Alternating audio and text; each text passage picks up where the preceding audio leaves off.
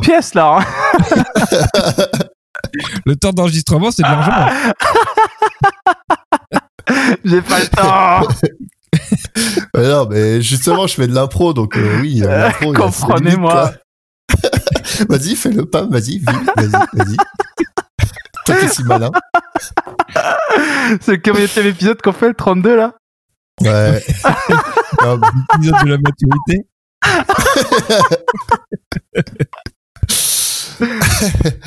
Allez, bon, allez, je lance. Tu veux que je fasse alors l'intro Non, non, mais je. Bah, je, Ah, je vas-y, vas-y, fais-le, fais-le, t'es pas capable. Je crois que les gars, on a notre intro là en vrai.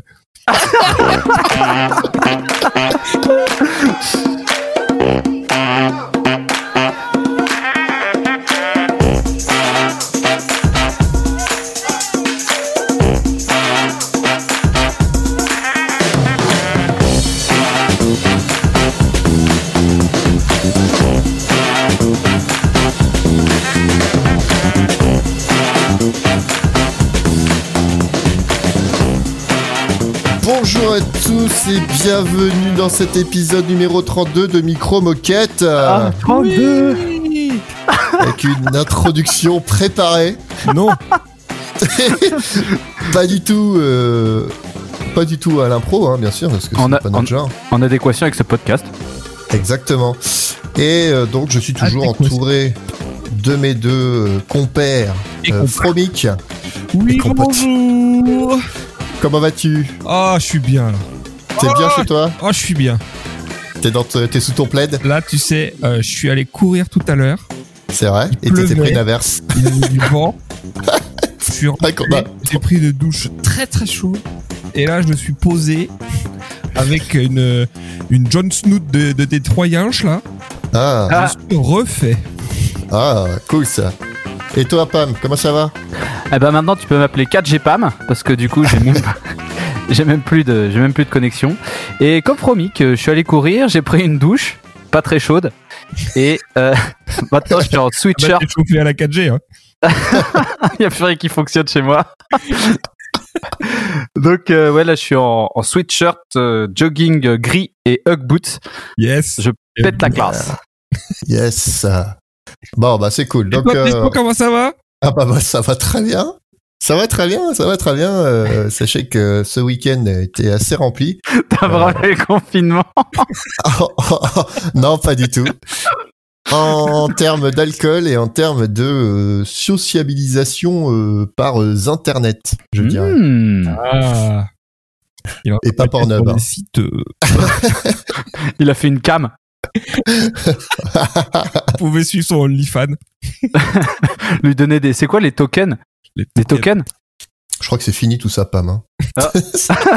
Moi j'en donne toujours. pas, mais Lui, il a investi dans le token. Tout le monde a acheté des bitcoins. Lui, il a acheté des. Le token lord.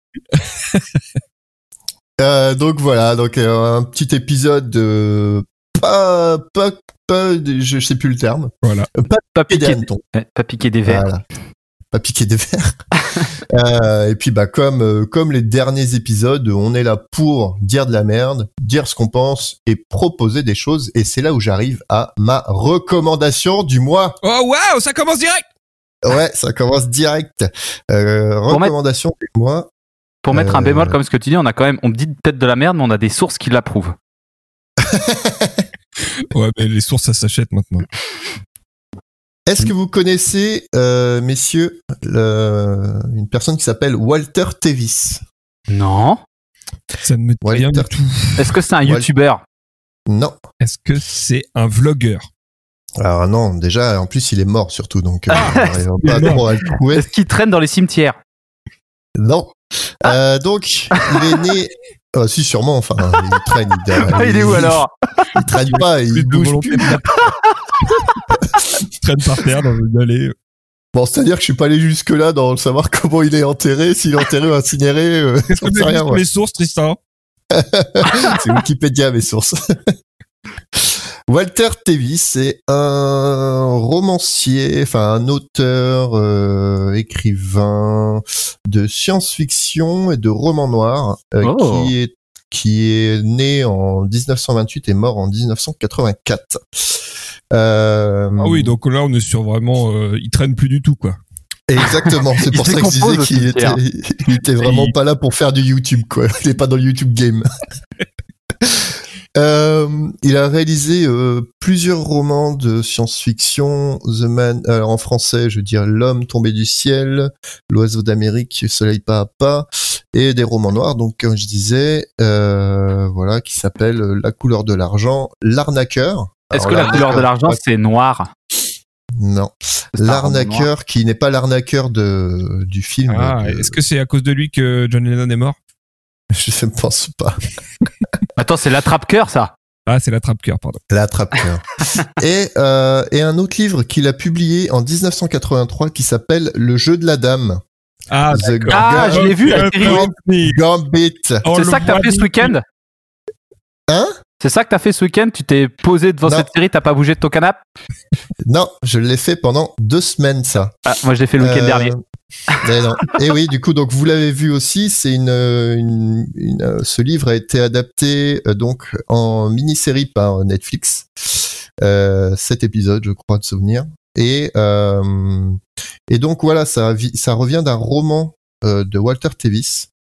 Euh, c'est l'histoire du coup d'une jeune fille qui s'appelle Beth Hammond, qui est une, une orpheline et qui va se retrouver une, retrouver Dans un orphelinat. en non, je finis ma phrase.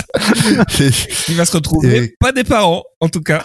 et euh, qui va euh, se découvrir une passion et être euh, Pour la une famille. prodige au niveau des échecs. Ah. Euh, et pas des échecs de Pam.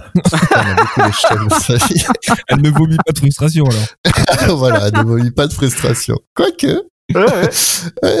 Et donc voilà, euh, c'est une série du coup qui a été sortie, qui est sortie en le 23 octobre dernier euh, et qui est euh, qui est au top. En tout cas, moi j'ai euh, adoré euh, Très cette, sympa. euh, cette série. Ah, ça fait deux semaines qu'elle traîne en number one sur Netflix.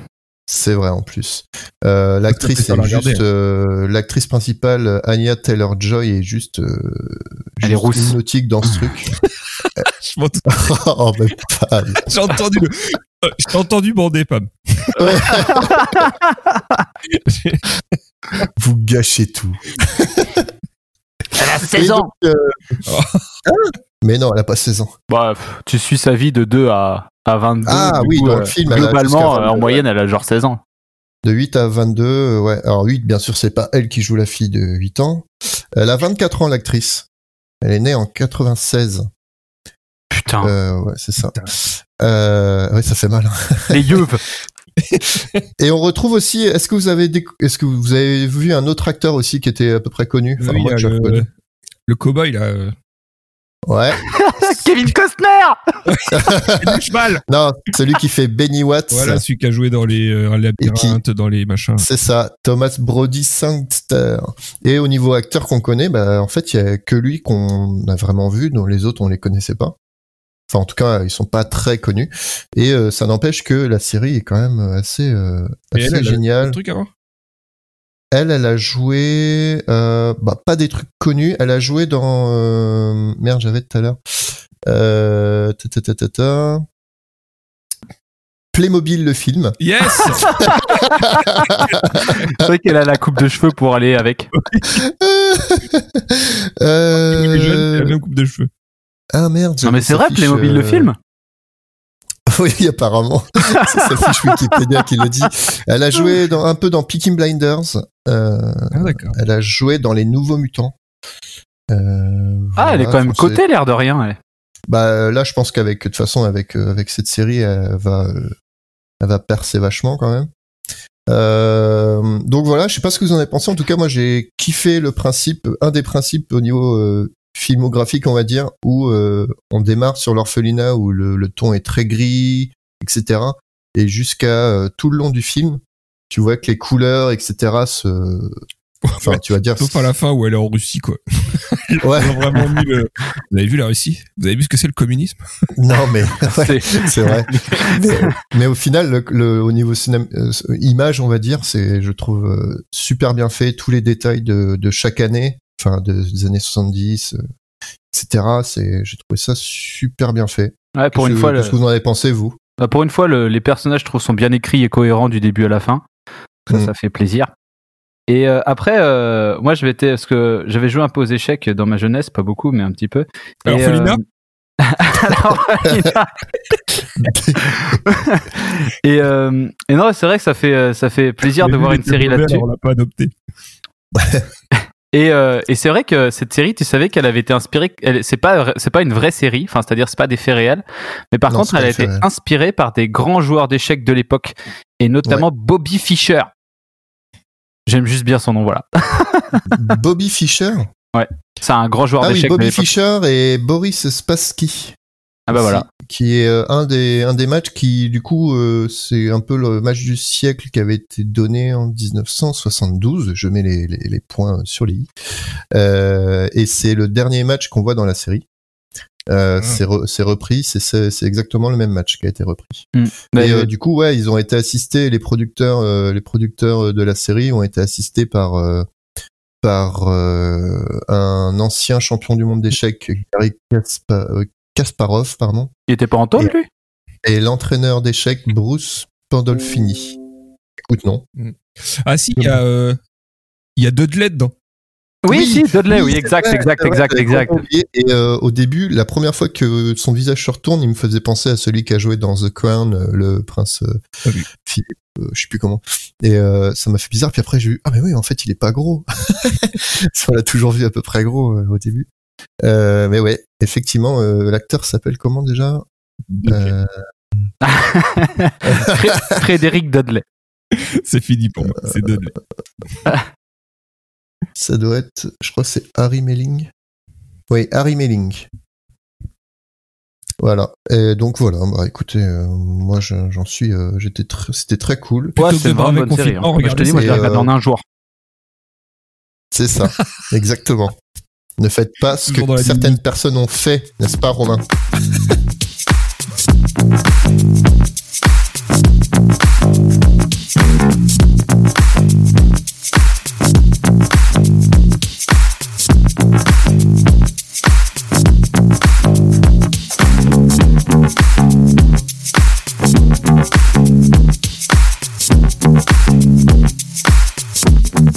Alors, moi, pour ma part, j'ai testé pour vous. C'est une nouvelle rubrique, la rubrique j'ai testé pour vous. J'ai testé pour vous.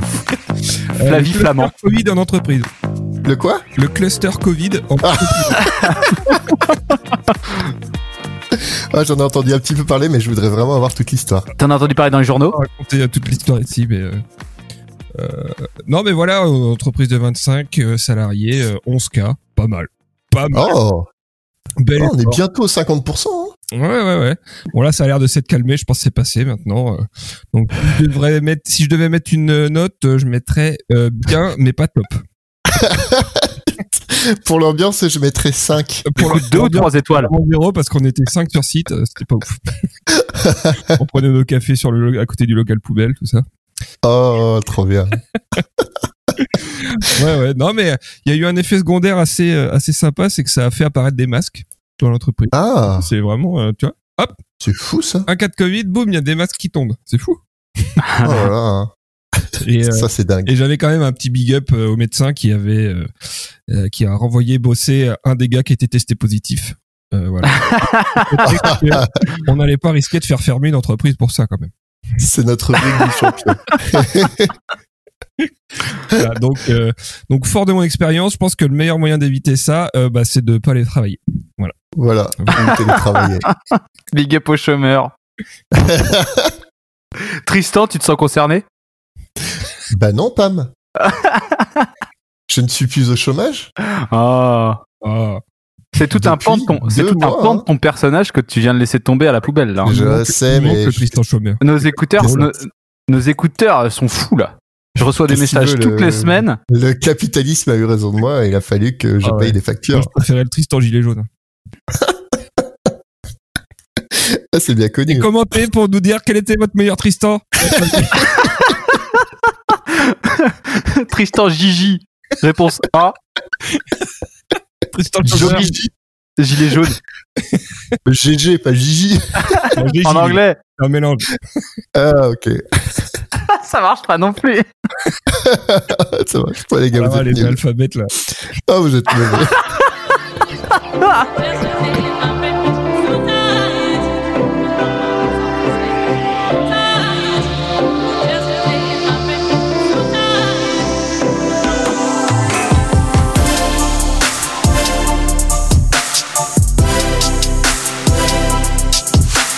moi je vais vous parler dans ma très fameuse maintenant rubrique, si j'arrive à trouver la bonne page, des crâneurs de la machine à café. Ah Les oui. crâneurs de la machine à café Les crâneurs de la machine à café Super Comme dirait euh, Fromic.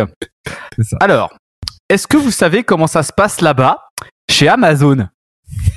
De quoi La machine à café? On gagne plein de thunes. Oui, exactement.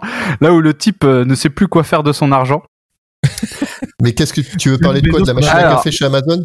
Non, pas les cafés, non, non, mais ça c'est la rubrique des cas, des, des, des- bref. Ah, de- Donc après avoir regardé la première saison de South Park, euh, la dernière saison de South Park, pardon, qui est d'ailleurs pas terrible. Euh, je sais pas Ouais, si vous l'avez déjà regardé, mais. Non, mais ça m'inspire pas. donc euh, il y a un épisode dedans où euh, il parle d'Amazon, enfin plusieurs d'ailleurs. hein. Et j'ai donc décidé d'aller voir vraiment si c'était comme South Park le décrivait ou pas. Donc je me suis Ah, rendu. donc tu as emmené ta petite, euh, ta petite caméra cachée Voilà, c'est ça. Donc euh, je suis allé me renseigner sur. Amazon. et je suis tombé sur un article fort intéressant qui m'a trouvé le cucu. Sur Amazon.fr. La vidéo promotionnelle d'Amazon. Slash news.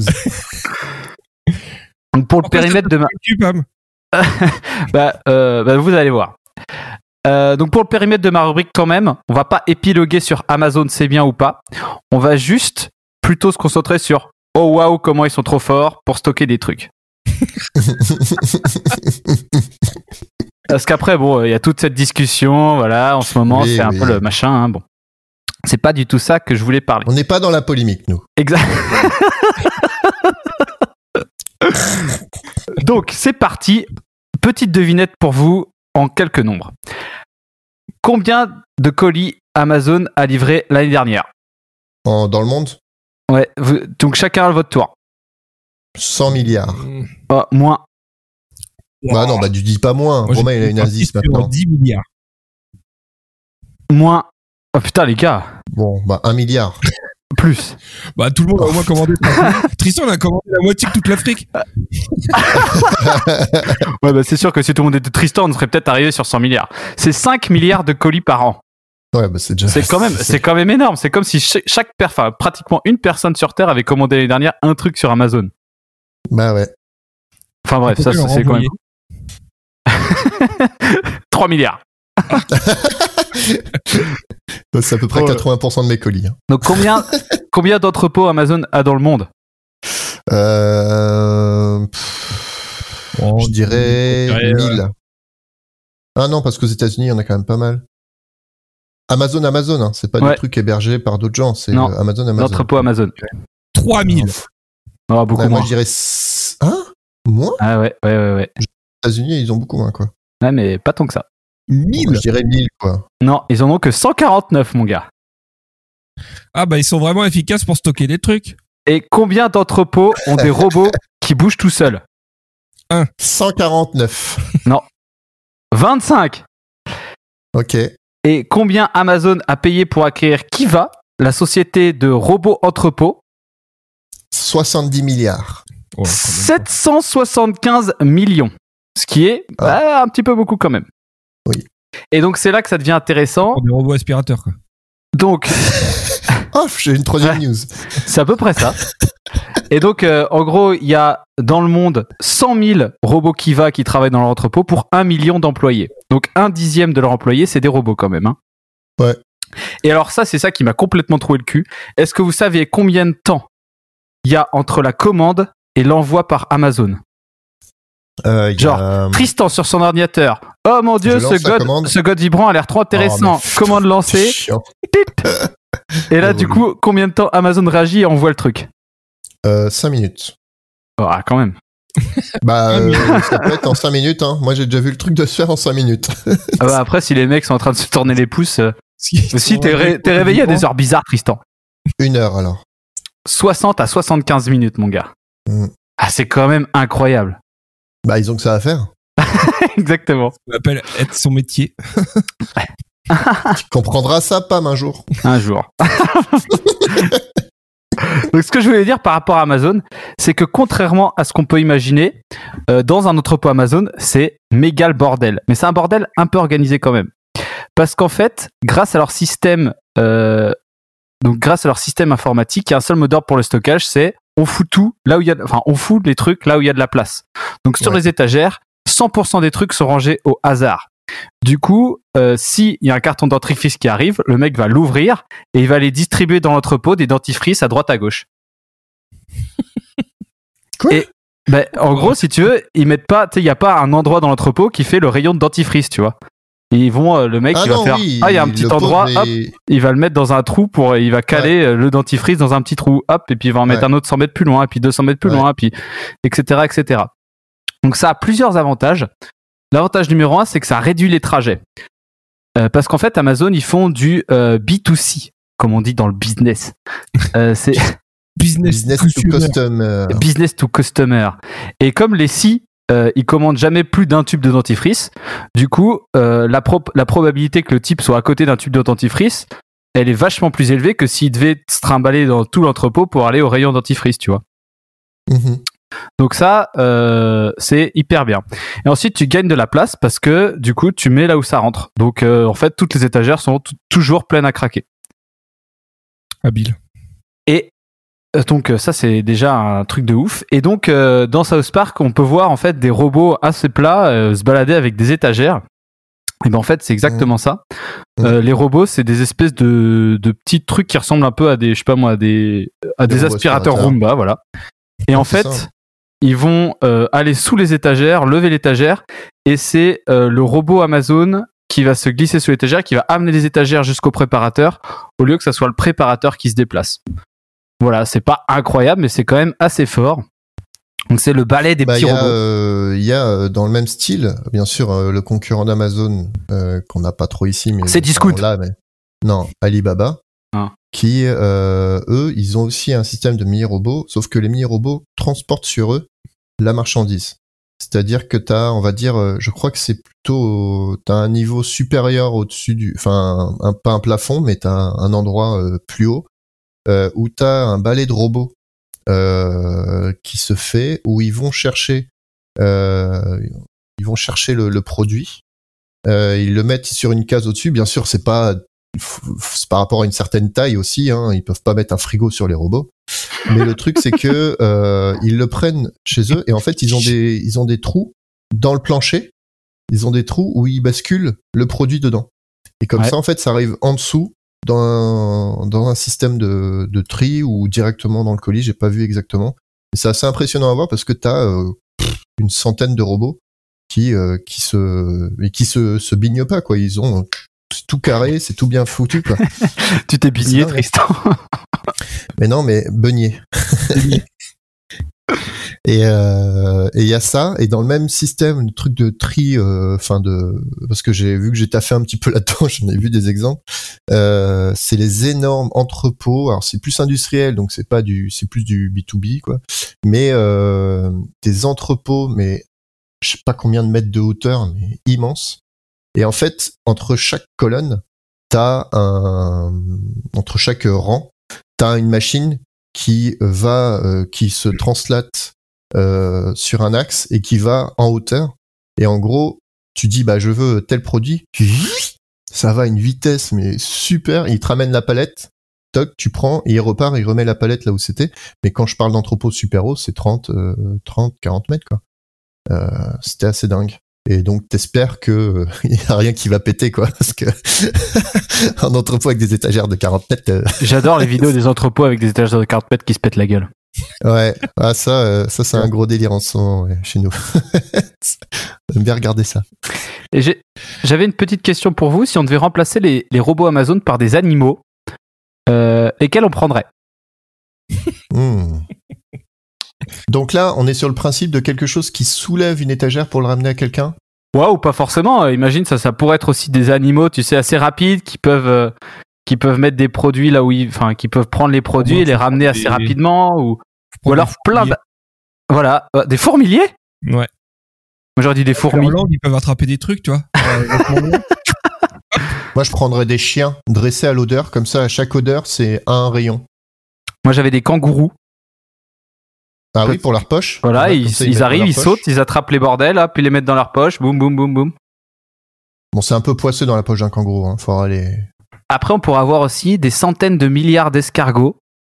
Donc ça serait Ton rendement, il va être très bas. ouais, mais du coup tout se ferait en même temps tout le temps quoi. Il y aurait pas d'étagère, en fait. Tout serait tout le temps en mouvement. Voilà. Mais tu pourras en stocker sur les murs et tout. truc Enfin, à l'étagère qu'il est déjà obligé de le ramener pour aller la commande. Le gars a annulé sa commande.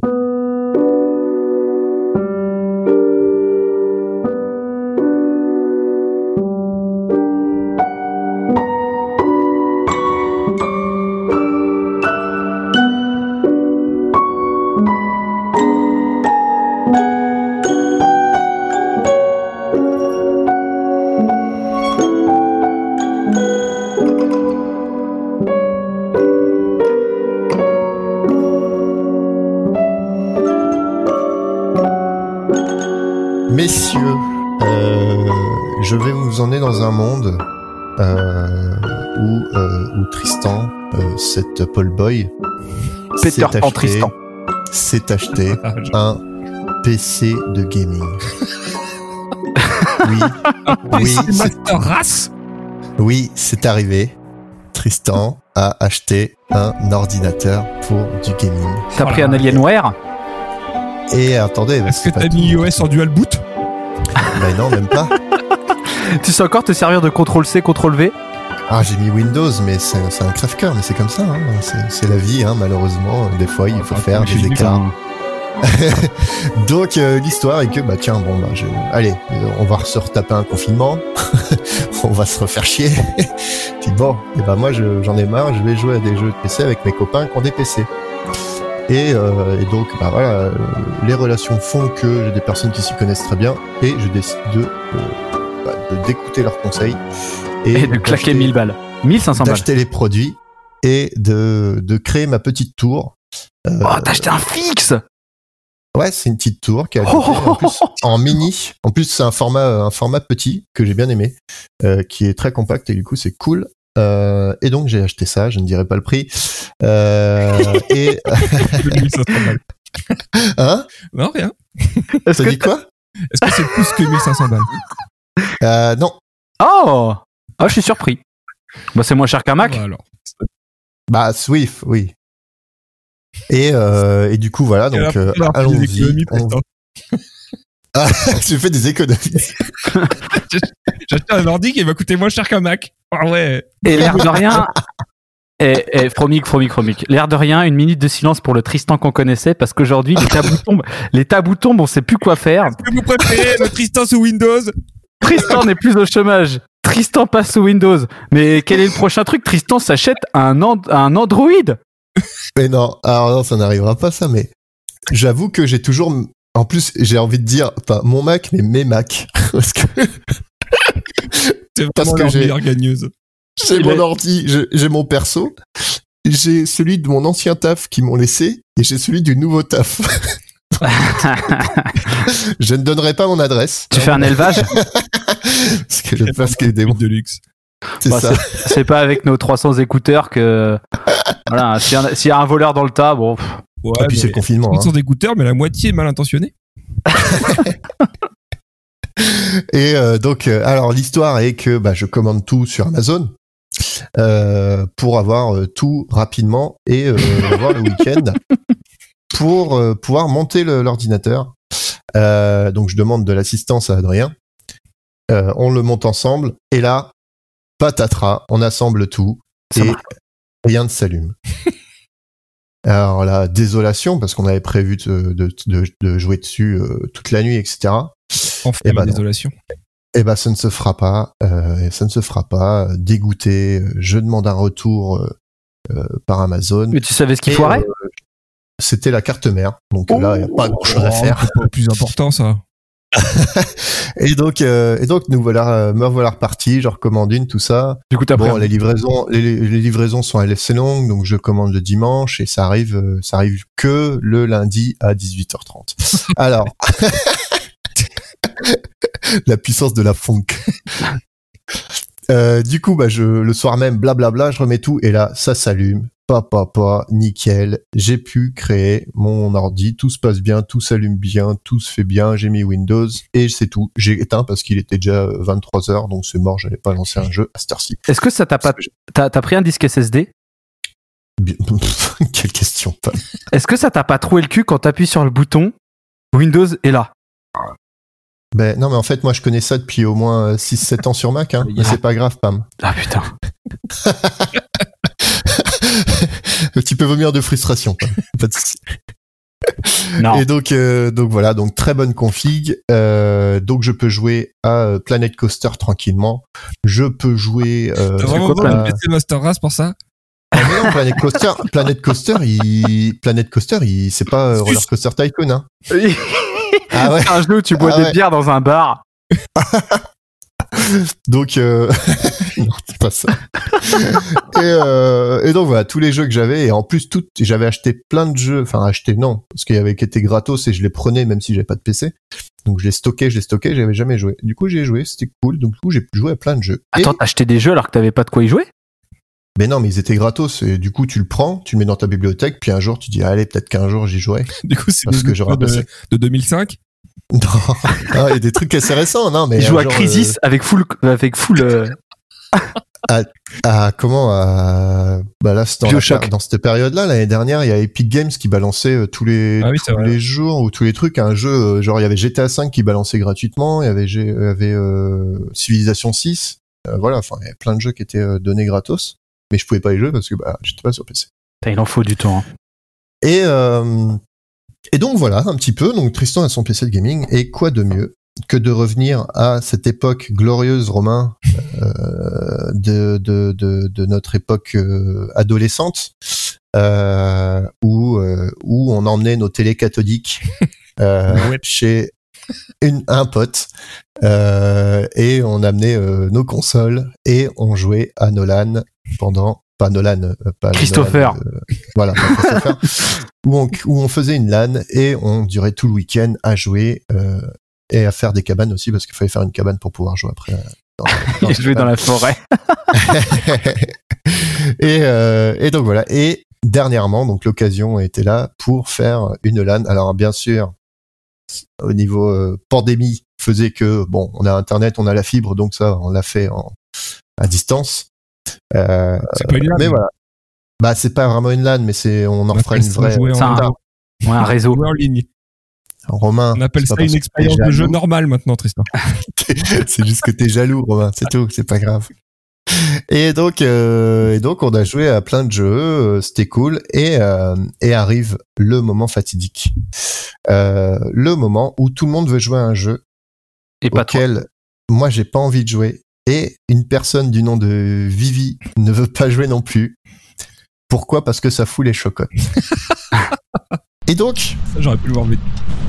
ce jeu s'appelle euh, Phasmophobia. C'est quoi ce bruit? C'est quand t'as peur des phasmes.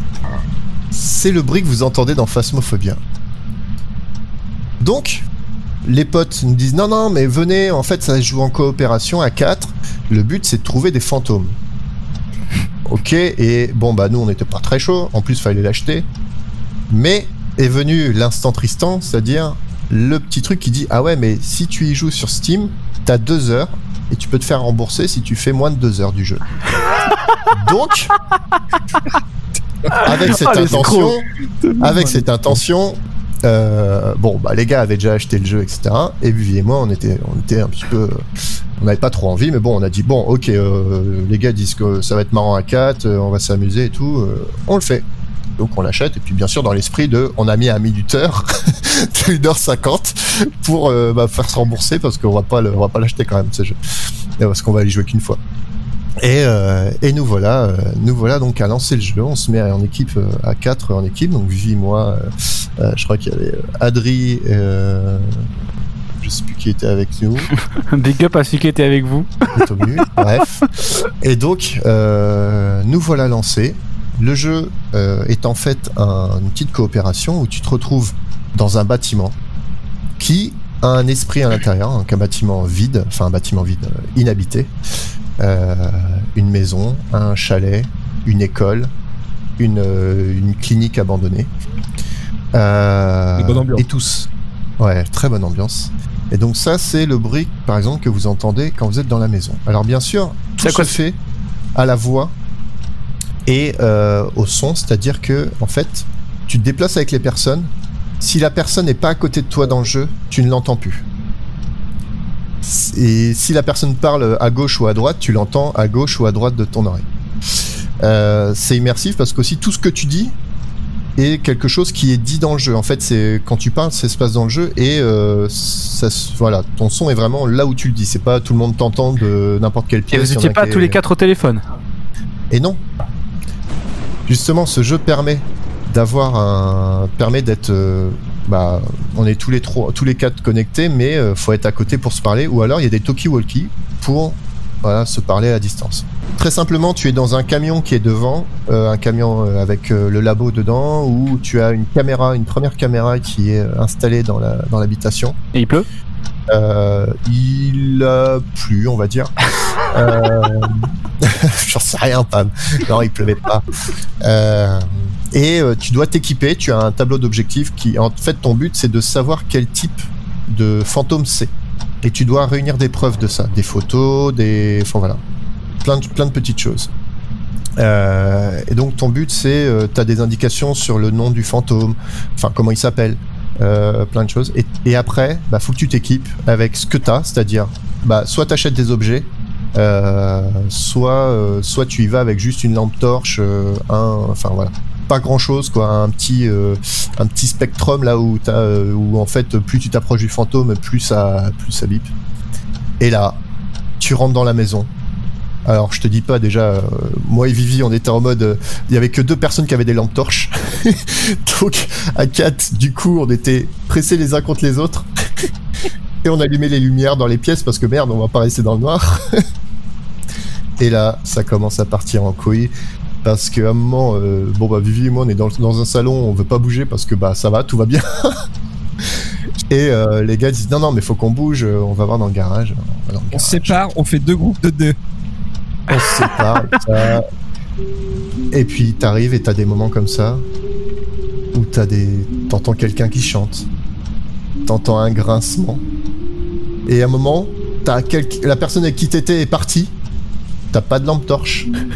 T'es dans une maison que tu connais pas, il fait tout noir, et t'entends un petit rire de femme.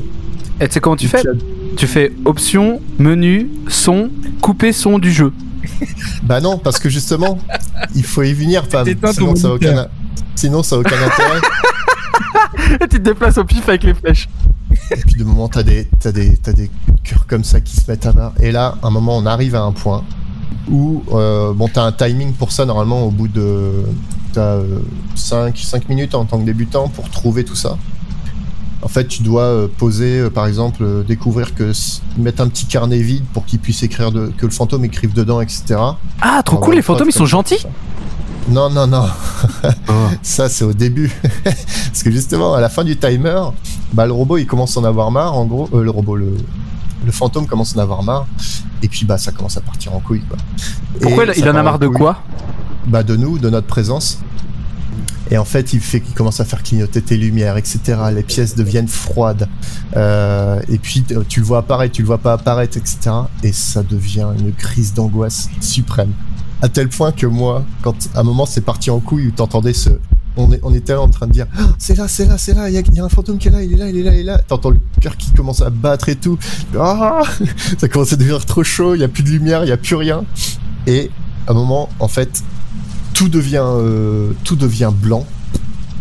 Tout devient blanc autour de moi. Et là, j'ai eu tellement peur que j'ai fait escape, quitter le jeu, quitter la partie. Je me suis barré. J'ai rempli le formulaire dans Steam pour faire rembourser du jeu. Et j'ai attendu les gars sur Discord.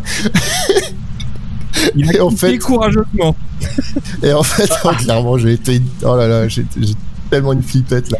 Et en fait, euh, du coup, j'ai fait tout ça. Et à la fin, en fait, j'ai appris que quand c'est blanc, ça veut dire que t'es en fantôme, donc t'es mort. Euh, donc tu peux voir ce qui se passe en gros. euh, et mais c'était c'était ultra flippant ce jeu. Et je vous invite à regarder sur. On a fait une deuxième partie, mais moi, du coup, euh, Vivi et moi, on jouait plus vu qu'on avait remboursé le jeu. et on regardait juste euh, en stream euh, ce que faisaient les autres. Quoi. Et c'était ultra flippant parce qu'ils étaient dans une école et tout, et t'avais un, une enfant, etc. C'était- C'était ultra glauque. Euh, et, euh, et voilà, donc c'est à tester. Euh, c'est un jeu qui est pas encore fini de développer, je crois. Enfin, tu sais, il est en pré-access. C'est pour ça que c'était blanc. Non, non, mais c'est en pré-access et du coup, euh, du coup, il y a plein de choses, mais il est joué, il n'arrête pas d'être joué euh, par plein de, plein de, pas des youtubeurs, mais plein de streamers, etc. Et c'est assez drôle, du coup, de regarder les, les jumpscares, ce qui se font, quoi, parce que bah, c'est- c'est fait pour ça. Donc, euh, donc voilà, euh, un jeu que je ne jouerai plus, mais je l'y ai joué, j'y ai joué au moins une fois. Voilà. Euh, Et les gens savent qu'ils peuvent se faire rembourser un jeu euh, en moins de deux heures sur Steam. Exactement. Petite astuce, Exactement. euh, Tristan. Vous pouvez, à partir du moment où vous jouez, vous avez deux heures, mais si vous n'y jouez pas, vous avez 14 jours. Voilà. Et c'était un petit peu euh, mon. euh, Bah maintenant que t'as un PC, Tristan, si tu veux, suite au dernier confinement, j'ai un chaman niveau 60 sur WoW classique. Non, mais WoW, c'est euh, WoW, c'est c'est- c'est- c'est dépassé maintenant. Tu rejoues, ça fait mal aux yeux. Oh, ça va. Ah, ça va. Ah, si, si, Pam. C'est que Pam, il a pas rejoué depuis, donc ça va. Ouais, c'est ça. mais Vivi, il a rejoué. Il a fait un week-end, il a fait Je suis. Non. Je suis tellement déçu. Bah c'est chum, mais franchement, l'univers est majestueux, mon gars. Bon, je sais La pas. communauté est géniale, c'est vraiment le meilleur jeu du monde. Il y a mieux maintenant, il y a beaucoup mieux, je pense. Bah ouais, quoi. Dis le mec qui avait acheté un jeu qu'il a rendu au bout de deux heures. Et j'ai joué à un autre jeu, si vous voulez, qui s'appelle euh, Ah ouais, quoi qui s'appelle Frostpunk. c'est euh, survivalisme. C'est un jeu où tu manges gros, des euh, esquimaux glacés. où en gros tu dois construire tu dois euh, tu dois construire une euh, une comment une une- bah il y a eu un froid glacial qui s'est abattu sur euh, sur la terre et euh, tu as une petite équipe euh, où tu vas installer euh, dans un coin euh, protégé du vent euh, une donc il neige et tout hein, il fait un froid il fait moins 20 J'ai vu une série là-dessus, Et faut construire un vas train. installer une tu vas, tu vas installer une euh, ils ont une énorme chaudière énormissime qu'il faut alimenter et tout et tu dois construire ton tu dois construire euh, ton petit village mais tu dois que tout le monde doit survivre donc euh, t'as rapidement de la maladie et tout. C'est assez bien fait. J'ai pas joué plus que ça euh, mais je l'ai acheté acheté. Donc euh, Oh. j'y rejouerai De l'argent a été dépensé. T'as combien de temps pour rendre ton PC ah non bah, le PC c'est mort c'est acheté c'est acheté de nos écouteurs.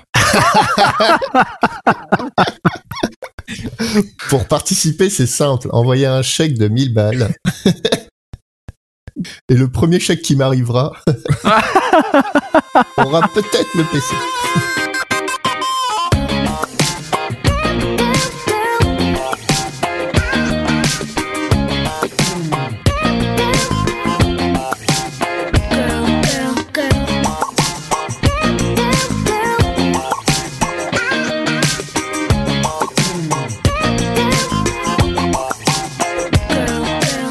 Alors, est-ce que vous savez ce que c'est que la Fantasia? La Fantasia. C'est un film C'est l'inverse de Fantasia. fait. Euh... Non, c'est Fantasia. ah, pardon. Je sais pas. Non. C'est l'inverse du film de Mickey. Eh bien, en fait, non. En français, c'est la fantaisie et c'est l'incapacité de se représenter des images dans ton cerveau. C'est comme si Ah, ton petit rétroprojecteur interne. Non, c'est pas pas d'imagination, c'est assez différent. C'est ton petit rétroprojecteur interne, il est pété. Et même, Mhm. et, et du coup, euh, c'est impossible de te représenter des images dans ton cerveau. Et pour illustrer ça, moi, je vais quand même, je vais vous faire un petit, euh, un petit test. Je sais pas si on en a déjà parlé de ce truc-là.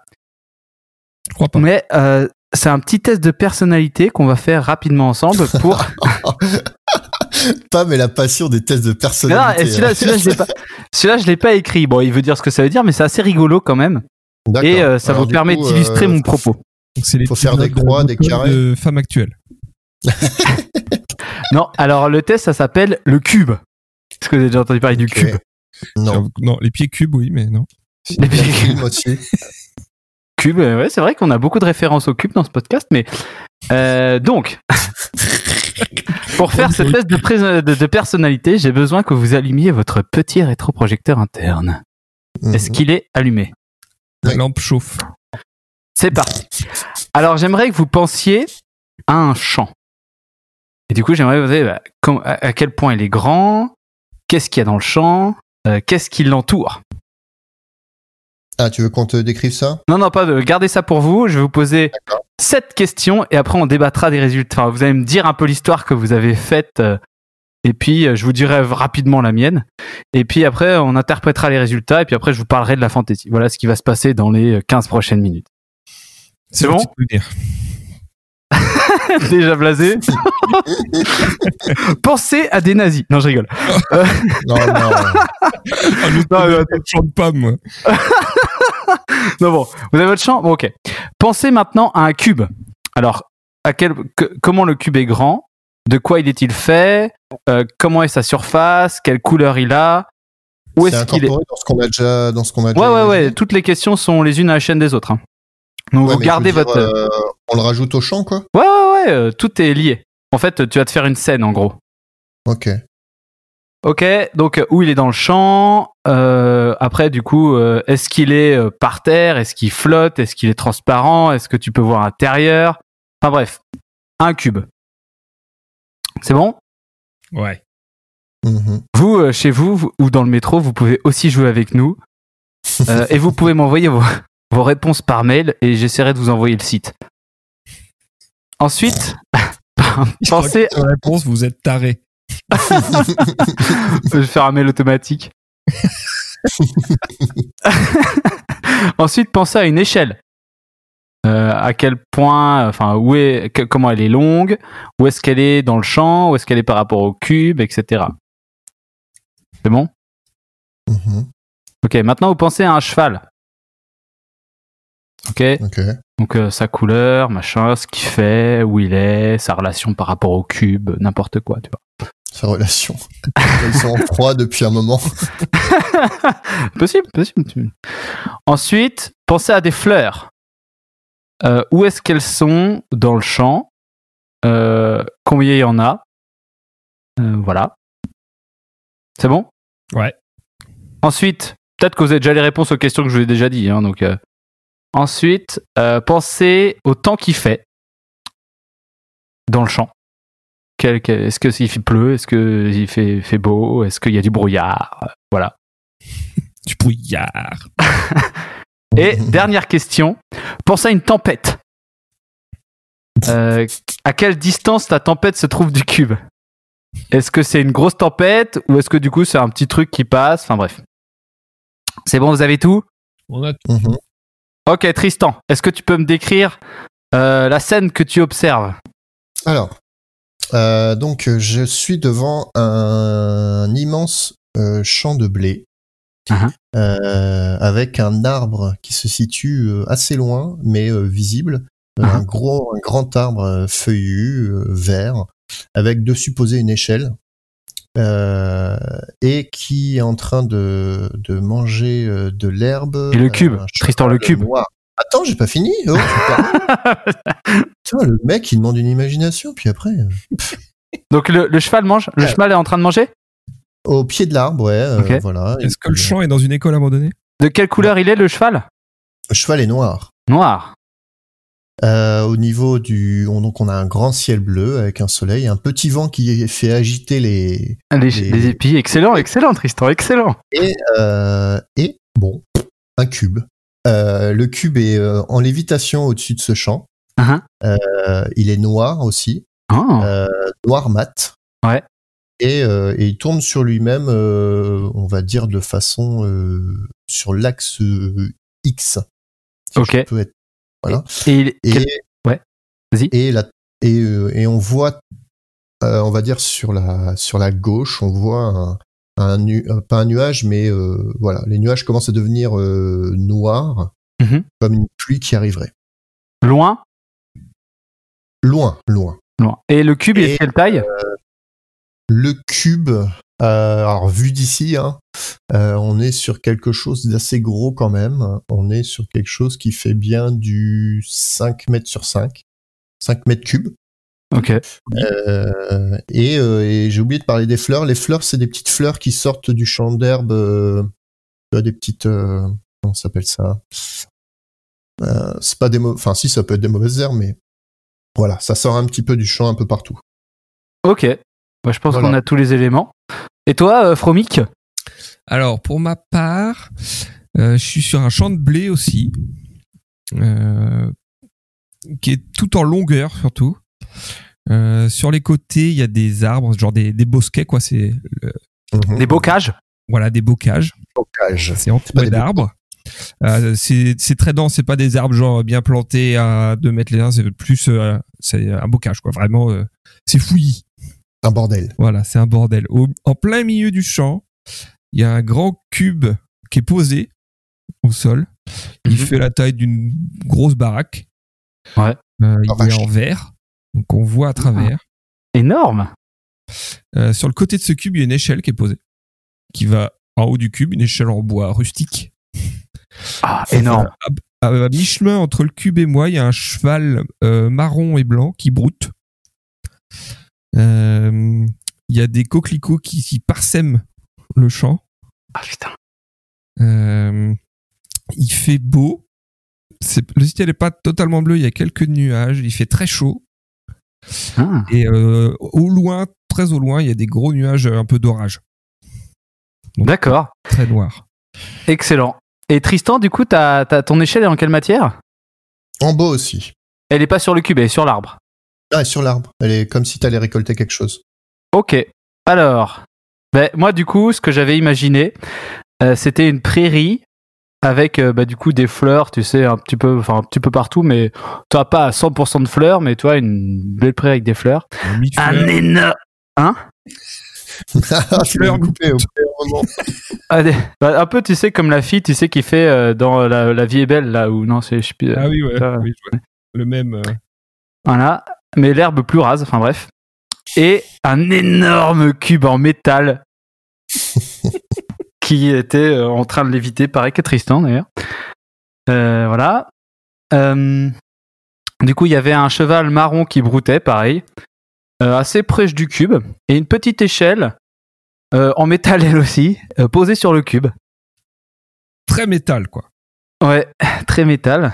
Et, euh, et puis du coup, pareil, au loin, euh, très loin en fait, euh, genre très très loin, tu vois, genre quand tu regardes à l'horizon, tu vois, une grosse grosse tempête et le temps qui faisait sur le champ, il faisait pareil très beau, avec voilà un petit nuage tranquille quoi, genre une belle journée d'été.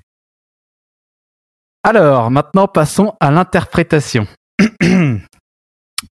donc si le champ, donc vous vous aviez plutôt gracier. Enfin, du coup, il y avait plutôt de l'herbe et c'était en bonne santé, c'est ça?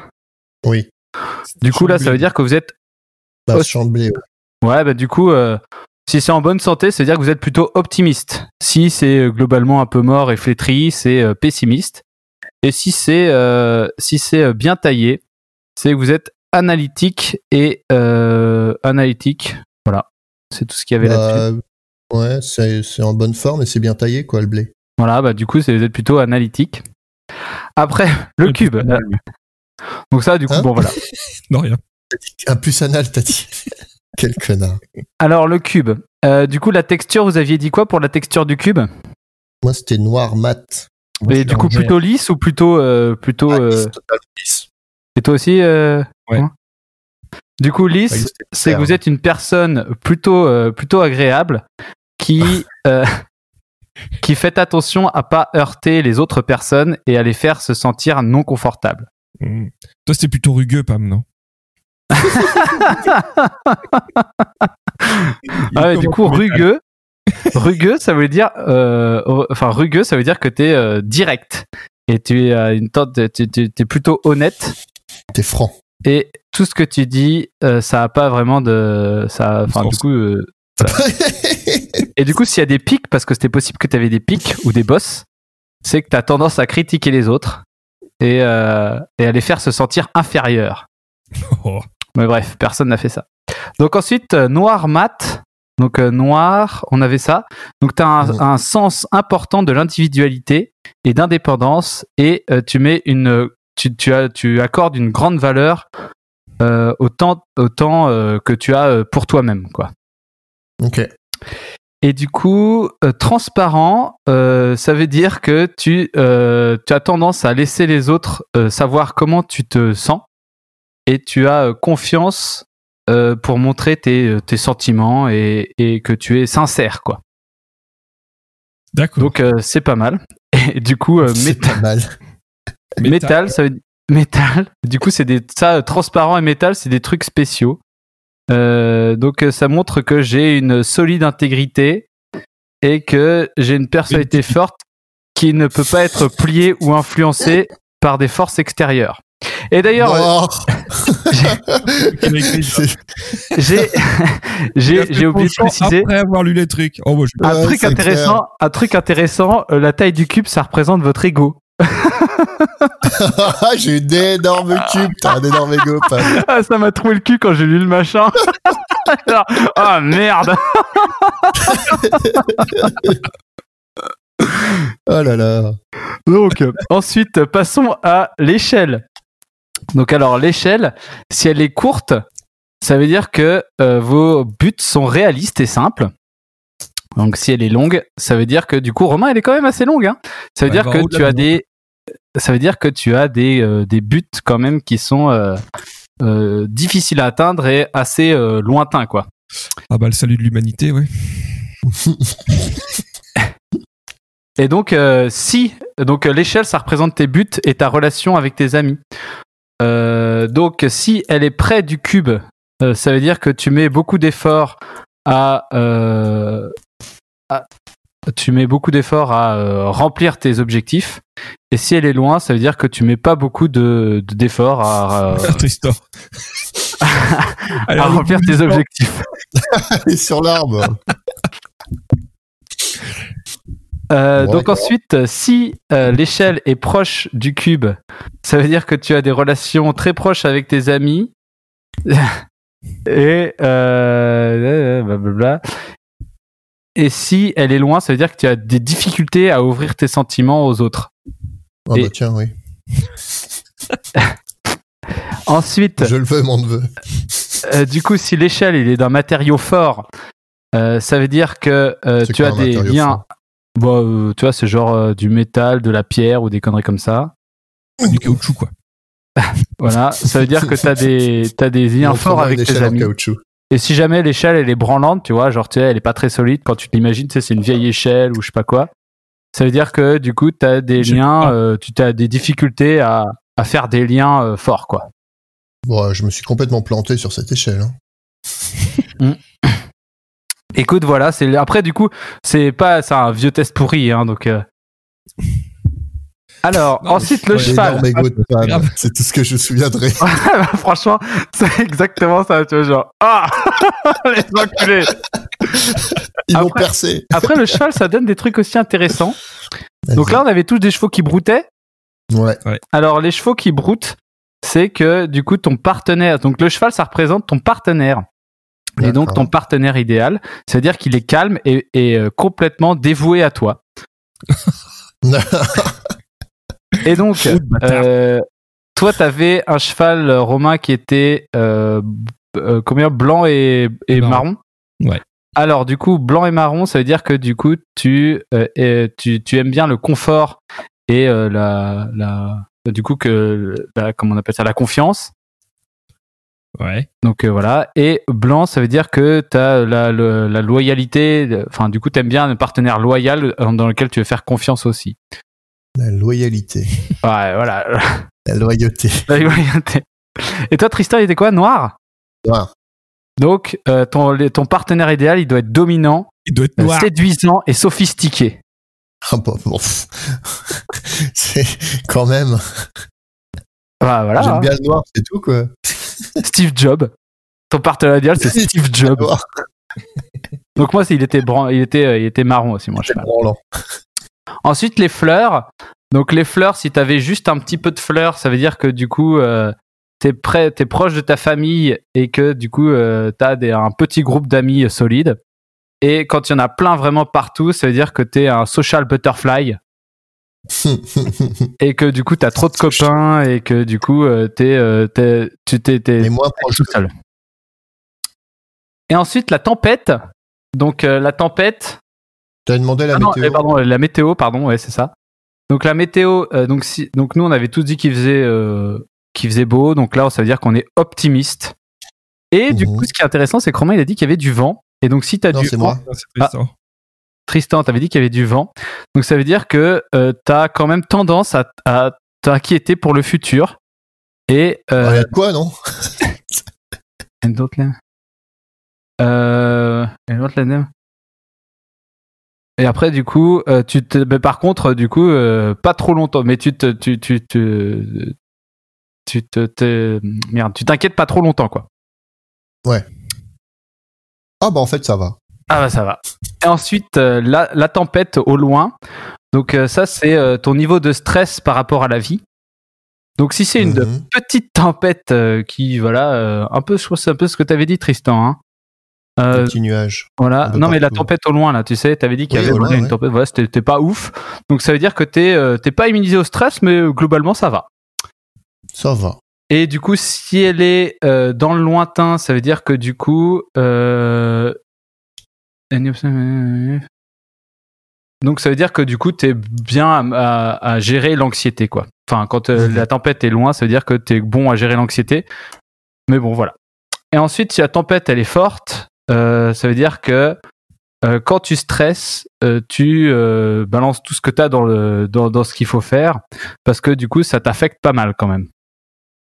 Et si du coup personne, nous on avait aucun qui avait dit qu'il y a eu la tempête au-dessus du cube. Donc ça, Non. ça veut dire que t'es hyper affecté par le stress et que du coup tu l'as bien dans le cul quand t'es stressé. T'imagines quand t'as fait un énorme cube dans un champ tout pourri avec une tempête qui est sur le cube avec une échelle en caoutchouc. Bah, du coup, si vous êtes dans cette situation, appelez-nous euh, parce qu'on a bien envie d'entendre l'histoire de votre vie. Et d'ailleurs, euh, j'en profite, euh, appelez-nous dans tous les cas pour euh, raconter notre vie. On adore ça euh, sur Micro Moquette. Et nous.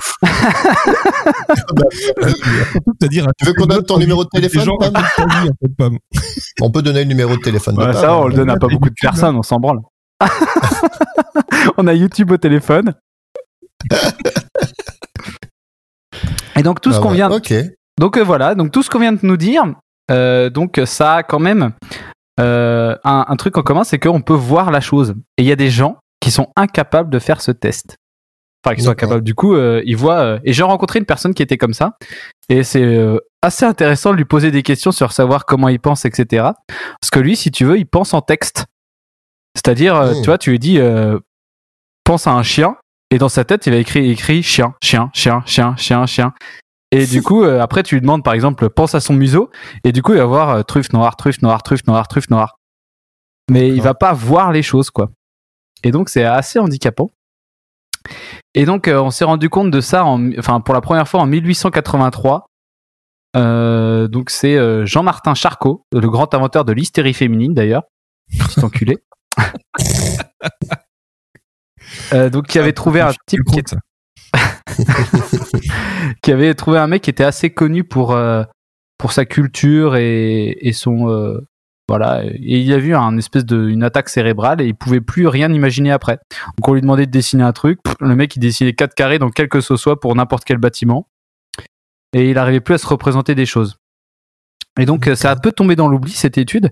Et c'est retourné en force en 2015 avec un art- euh, plusieurs articles qui sont parus globalement simultanément dans pas mal de journaux et euh, suite à l'apparition de ces articles, énormément de personnes se sont manifestées pour dire ah putain moi aussi, moi ça m'arrive et tout, euh, c'est un truc de incroyable.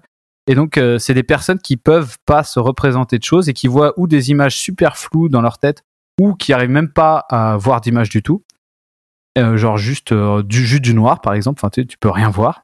Ouais. Et, et du coup ça, enfin on voit vraiment qu'on est quand même tous différents. Enfin, tu vois, notre perception du monde est globalement hyper différente euh, chacun. Et euh, donc ceux qui sont atteints euh, d'aphantasie, mais bah, c'est fou parce que du coup nous tous, là, nous trois, je suis sûr qu'on voit dans notre tête différemment quoi.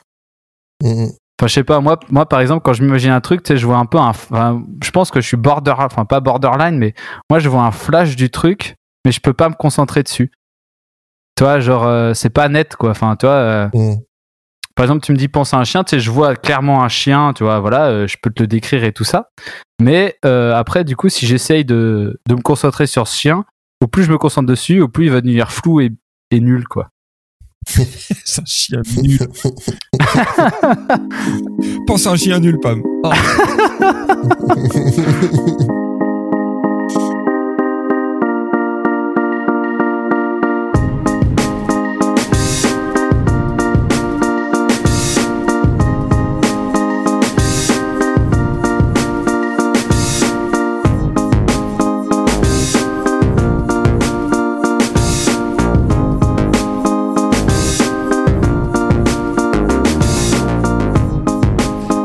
messieurs, est-ce que vous voulez des bonnes nouvelles Non. Bah, j'en ai pas. Ouais. Voilà, j'ai décidé de faire de l'éducation civique aujourd'hui. Monsieur Andrés, si tu nous écoutes, on y est toujours.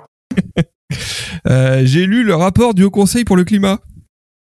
Oh merde. Ça vous intéresse Ah bah vas-y, je pense que Non, mais vous le dites, hein, parce que moi je l'ai lu, hein, c'est pour vous que je fais ça. C'était long? Ah, c'est- mais ça c'est les profs ça. Moi je m'en fiche, hein, le bac je l'ai. hein. Le flashback. Ouais, c'est cadeau, ça fait plaisir. Oh là là. Alors, le Haut Conseil pour le climat, est-ce que vous savez ce que c'est? Tristan Oui. Voilà, qu'est-ce que c'est? Attends, tu vas demander si oui ou non, tu vas pas demander de décrire. Mais c'est, c'était pas ça la question. Contrôle après. hein. Euh, le conseil, bah, c'est des gens qui se réunissent pour euh, pour euh, pour, Pour dire bah, ça c'est nul et ça c'est bien et ça c'est bien et il faudrait faire ça et il faudrait pas faire ça et euh, ça en ce moment c'est de la merde et c'est en train de nous détruire et euh, personne ne change rien.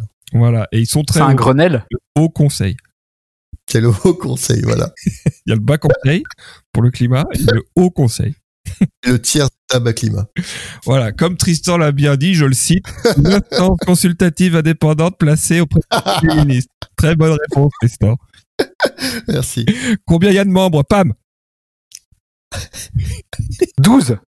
13 Oh Oh Ah, bien joué, ça, ça aurait été beau, ça aurait été beau. ah, ils ont vraiment tout fait pour être dans les bons dans les bons chiffres. quoi. Voilà, ils sont très à table, c'est pas très engageant.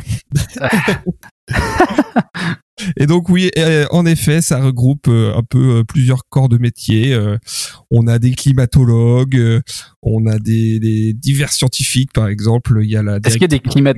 Il y a des climato-sceptiques? Il y a peu de climato-sceptiques, j'avoue. Il y a, par exemple, il y a la directrice du, du commissariat à l'énergie atomique. Il y a euh, le directeur de l'INRA. Il y a, euh, il y a la directrice du CNRS. Enfin, ce genre de personnes. La directrice du, de l'ENS aussi. Beaucoup de directrices. Hein. Est-ce qu'il y a des postiers? Des postes. Oh, les questions qui viennent de nulle part. Comment Bah, il s'appelle le mec Besancenot Et les, les postiers sont arrivés euh, un peu loin dans la liste des, des compétences. Pourtant, ils sont hyper concernés par le climat, ces mecs-là. Oui, bah, à cause du. Ils sont à vélo, c'est pour ça. Ouais. Franchement, il pleut, c'est chiant.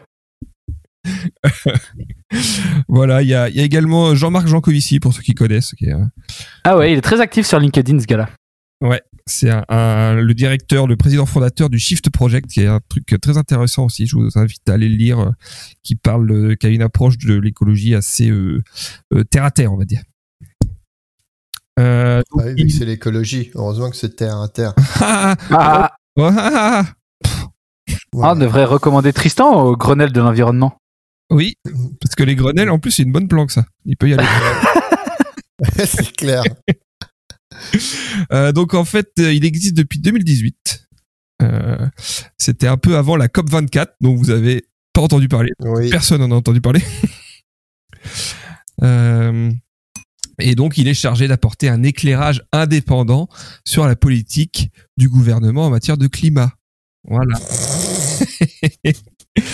Surtout dans le but de respecter euh, Les engagements, les engagements de Paris. pris par l'accord de Paris sur le climat, bien entendu, parce que c'est comme ça Voilà. qu'on fait en politique. Quand on a un problème urgent, qu'est-ce qu'on fait, Tristan? On réunit tout le monde Non, et on fait une commission. on fait non, ça c'est les, les autres problèmes. Les problèmes urgents, on fait un numéro vert. Un observatoire. Voilà. Et quand Le c'est- numéro vert de l'environnement, Voilà. c'est lequel? Bah non, parce que l'environnement c'est moins urgent. du coup, on crée une commission. Ah voilà. le rapport. Après le rapport, on le met dans une pochette. Putain, on met la vrai. pochette dans un carton. On met le carton dans une armoire et l'armoire, on la met où? Au sous-sol de l'Elysée. À la poubelle. Et vous savez comment on appelle ça? Ah, l'escroc. Exactement. Donc euh, voilà, par exemple, il y a eu les gilets jaunes. On fait le grand débat. Oui. Oh oui, c'était beau ça. Vous vous souvenez du grand débat?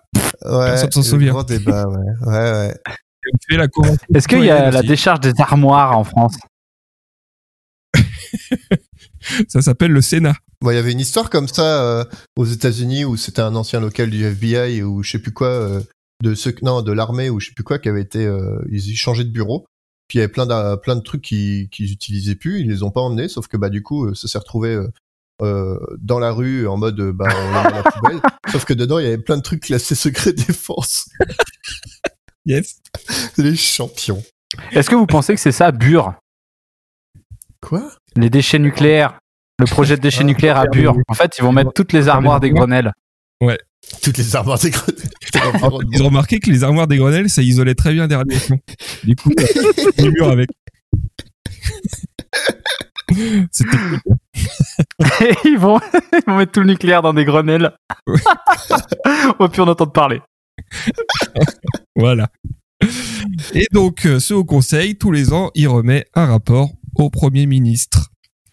Oh là là. Et comme le rapport 2020 a été publié il y a peu longtemps, je me suis dit, bah, je vais faire un dossier dessus, comme ça, ça va m'obliger à le lire. Bon, euh, le rapport complet, il fait 160 pages. Ah, je me disais. Mais t'as un résumé sur Mais il y a une version grand public qui fait 16 pages. Ah. Qui c'est qui va rendre son compte rendu de lecture en ayant lu que la quatrième de couverture? Est-ce qu'il y a une version pour enfants avec des images? C'est ce qu'on appelle la version grand public. Donc c'est 16 pages, mais avec beaucoup de dessins. Un bon dessin, mieux mieux qu'un grand discours. Il y a des graphiques. Alors, de quoi ça cause ce rapport? Euh, bah Déjà, ça commence par faire un peu un état des lieux euh, des émissions en France. Euh, donc ça répartit, ça donne Enquête exclusive. Enquête exclusive. Très bonne émission. en France. Donc ça, déjà, ça donne la répartition des émissions par secteur. Et à votre avis, quel est le secteur qui pollue le plus, qui émet le TF1. L'industrie. Alors, l'industrie pour Tristan, TF1 pour Pam. euh, ni l'un ni l'autre. C'est les transports. Ah, oui, Voilà. je pense pas. Ah, J'aurais dit l'agriculture en vrai. Eh bien, non. Alors, attendez, je vais ressortir le machin. Euh, transport, c'est 30 pour- 31% quasiment des émissions. L'agriculture, ça vient en deuxième avec 19,4%. Et l'industrie, ça vient que en quatrième avec 18%. Et, euh, enfin, c'est pas, c'est pas loin derrière le troisième qui est euh, les bâtiments. Genre, Bah, les, les, les émissions, enfin, pour tout ce qui est euh, chauffer les bâtiments, euh, tous ces trucs-là, quoi. c'est pas la construction quoi. Non, pas la. Euh, si, je... attends. Le chauffage, la. C'est Cyril. Euh, non, non, c'est pas la construction, c'est vraiment juste le l'entretien des bâtiments, quoi. Enfin, le- les rendre habitables, quoi. D'accord. Donc voilà. Et Trois après, premiers secteurs, peu- c'est privé donc. de quoi? Trois premiers secteurs, c'est de l'industrie quoi. Enfin, c'est Euh, de- ouais. des entreprises. C'est des entre... bah, le transport, non, pas seulement. Ouais, ouais. Transport, t'as tout ce qui est euh, transport en commun, là, c'est pas. Bon, il y a quand même que les camions, hein. On est vraiment des spécialistes. Mais non, t'as les cargos, t'as euh, tout plein de trucs comme Non, ça, les avions. les- En, en vrai, euh, dans les 30% d'émissions des, des transports, 94% c'est le transport routier. Donc, euh, bon, on est quand même globalement sur du camtar, quoi. Le camtar. Le camtar. Et euh, donc, après avoir donné euh, la répartition des émissions, ça donne leur évolution par rapport aux autres années et euh, ça, ça positionne l'évolution par rapport au, euh, à, à l'objectif qui avait été fixé. Et à votre avis, comment ça se passe?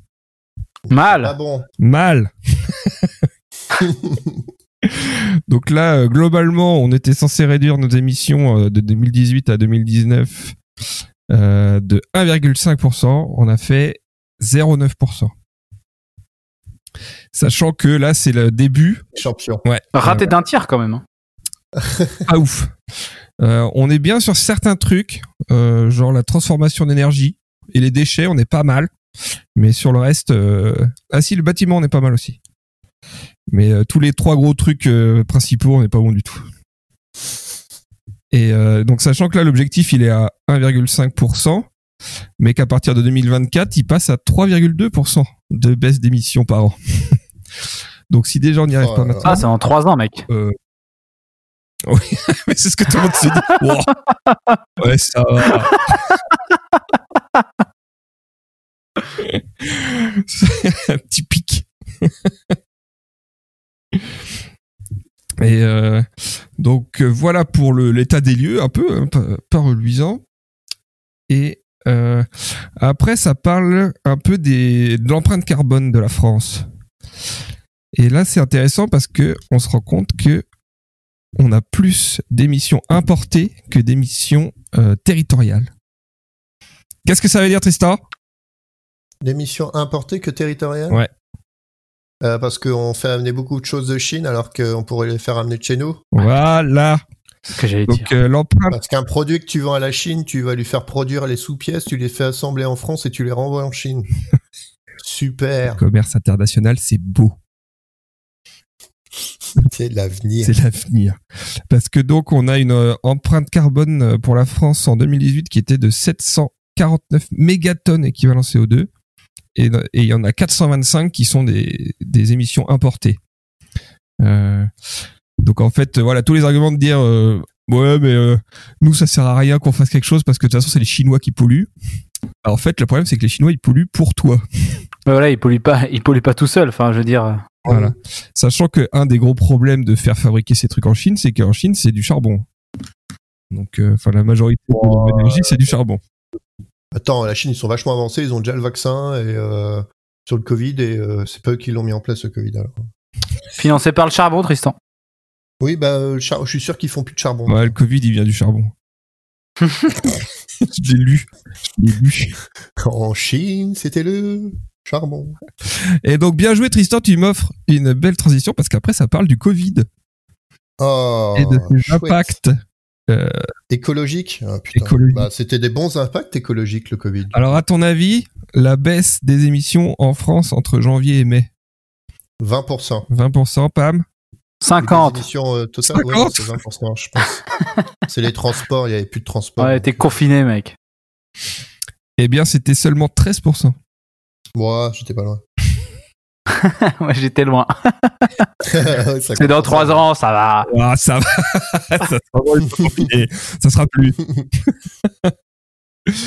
Euh, voilà, donc là, ils s'attendent à une, euh, une baisse globale sur l'année qui était de 9%, mais c'était avant le, deuxi- enfin, le deuxième confinement. On va pas dire que c'était un confinement. Enfin, bon. Mm. Donc, ils s'attendent quand même à une, ouais, une baisse globale des émissions sur l'année de 9% seulement. Et donc, on va faire nos objectifs alors? Euh, Peut-être qu'on va réussir sur, à améliorer le côté transport cette année. Mais euh, je pense que ça changera rien sur euh, les bâtiments et euh, ça se trouve les mecs vont encore plus chauffer vu qu'ils sont plus chez eux. Donc ça se trouve, les Ils sont partis. Ils sont partis en laissant la clim et le chauffage allumé. Oh, j'éteins pas la clim au bureau pour quand je reviens. Puis tu reviens trois mois plus tard. Oh, waouh. Je vais rester parti si longtemps. Ah, il fait chaud ici. Super. Donc voilà, donc ça, ça montre aussi euh, que le- l'impact des comportements individuels est loin d'être suffisant pour euh, arriver à, à baisser drastiquement les émissions. Mm. Donc il faut réussir à vraiment décarboner un peu tout le bordel, quoi. Faut législater. Faut législater. On latte et après on législate. Fessé en cadence. Et puis de toute façon, oui, voilà, là c'est vraiment une baisse euh, exceptionnelle euh, mais temporaire et euh, on n'est pas non plus à l'abri d'un d'un effet rebond, comme on appelle ça, c'est-à-dire que ça reparte encore plus vite pour compenser euh, la Ouais. baisse. Bah On oui. met la clim encore plus fort, le chauffage un peu plus chaud. Euh, après, ça aborde un peu, bah du coup, ça donne les, euh, ça donne plus des indications sur ce qu'il faudrait faire, on va dire. Donc là, le, le défi, du coup, euh, suite au Covid, ça va être d'opérer une sortie de crise qui soit en accord cette fois avec les objectifs climatiques, s'il vous plaît. Ne pas faire comme en 2008, euh, où il y a eu la crise, et- la grosse crise économique, là où toute la relance avait été faite en subventionnant euh, quasiment que des secteurs polluants. Et donc là, ils mettent un peu euh, l'idée de euh, de mettre une euh, ce qu'ils appellent une éco-conditionnalité, c'est-à-dire que euh, euh, l'attribution des subventions, elle serait faite à- aux entreprises, euh, mais qui s'engagent à, appliquer vraiment un vrai protocole de, baisse des émissions. Et il faudrait bien sûr que ça soit contraignant. Parce que bon, jusqu'à maintenant, c'était plus euh, prenez de l'argent, mais s'il vous plaît, euh, essayez de faire attention. Là, ils disent un peu qu'il serait temps de- d'être vraiment contraignant dans, euh, dans l'attribution de subventions et ce genre de choses. Ah, mais attends, je viens de comprendre la blague de Pam avec TF1, quoi. avec les émissions, en fait, Ouais. c'est ça, Pam? Oh putain, je l'avais pas dit tout. Ah, je l'avais pas dit tout. Bon, bah voilà, bah, je suis content. T'es surtout mort de rire. Ou. Ouais. ouais, on va dire ça, ouais. Pour faire plaisir. Si vous êtes mort de rire chez vous aussi, vous pouvez nous envoyer un SMS. au- Il est chiant. Ça, c'est TF1 Des, des SMS là. Ouais, c'est ça. Et donc, du coup, euh, ils disent aux entreprises maintenant, Voilà, bon, eh ben, on te le donne que si tu fais ça. c'est ça. On arrête de dire Ah, tenez, en France, on vous file de la thune, mais bon, s'il vous plaît, vous essayez d'être un peu plus propre. Ouais, ouais, on, va, on va planter des arbres.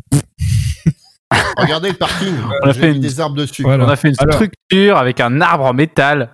Et on a mis des poubelles pour le recyclage. Ah, bien joué. bien joué. T'as vu, moi aussi, je les ai les gestes pour la planète. Il est fort, ce Tristan. On peut appeler le numéro vert pour le recyclage. Et après, on aborde un peu euh, par secteur euh, quelques, enfin, ce qui, qui devrait être fait. Tu vois, par exemple, pour les transports, il parle d'un critère de poids sur les véhicules, euh, chose qui a été faite. Enfin, Ouais, ça, non, c'est ça vrai, ça, tiens. a été accepté ou pas? Ouais, ouais. Et du coup, De quoi, d'ailleurs, de quoi, de quoi, de alors, alors, Sur ça, c'est un truc, du véhicule? Euh, c'est un truc qui est énorme. C'est-à-dire que les voitures Ah ouais. qui pèsent super lourd vont être taxées d'une euh, carte grise, d'un- des frais de carte grise de bâtard. Et ça, ça prend euh, l'application, je crois, en janvier. Du coup, Ouais. on va Attends, assister à une hausse de SUV et de 4x4 et de Camaro américaines importées de ouf. Et tous les mecs qui en avaient déjà une, leurs voitures vont faire monter le marché de l'occasion comme un truc de bâtard. Alors, Non, mais en moi, vrai, je le vois surtout. C'est un- une Moi, je vois sur- quoi. Moi, je vois surtout le truc qui s'est passé il y a quelques jours, là. Euh, je crois que c'est même aujourd'hui ou hier. Le poids était initialement à 1400, donc une tonne 4. Ouais, ouais. C'est-à-dire euh, quand même quelques SUV.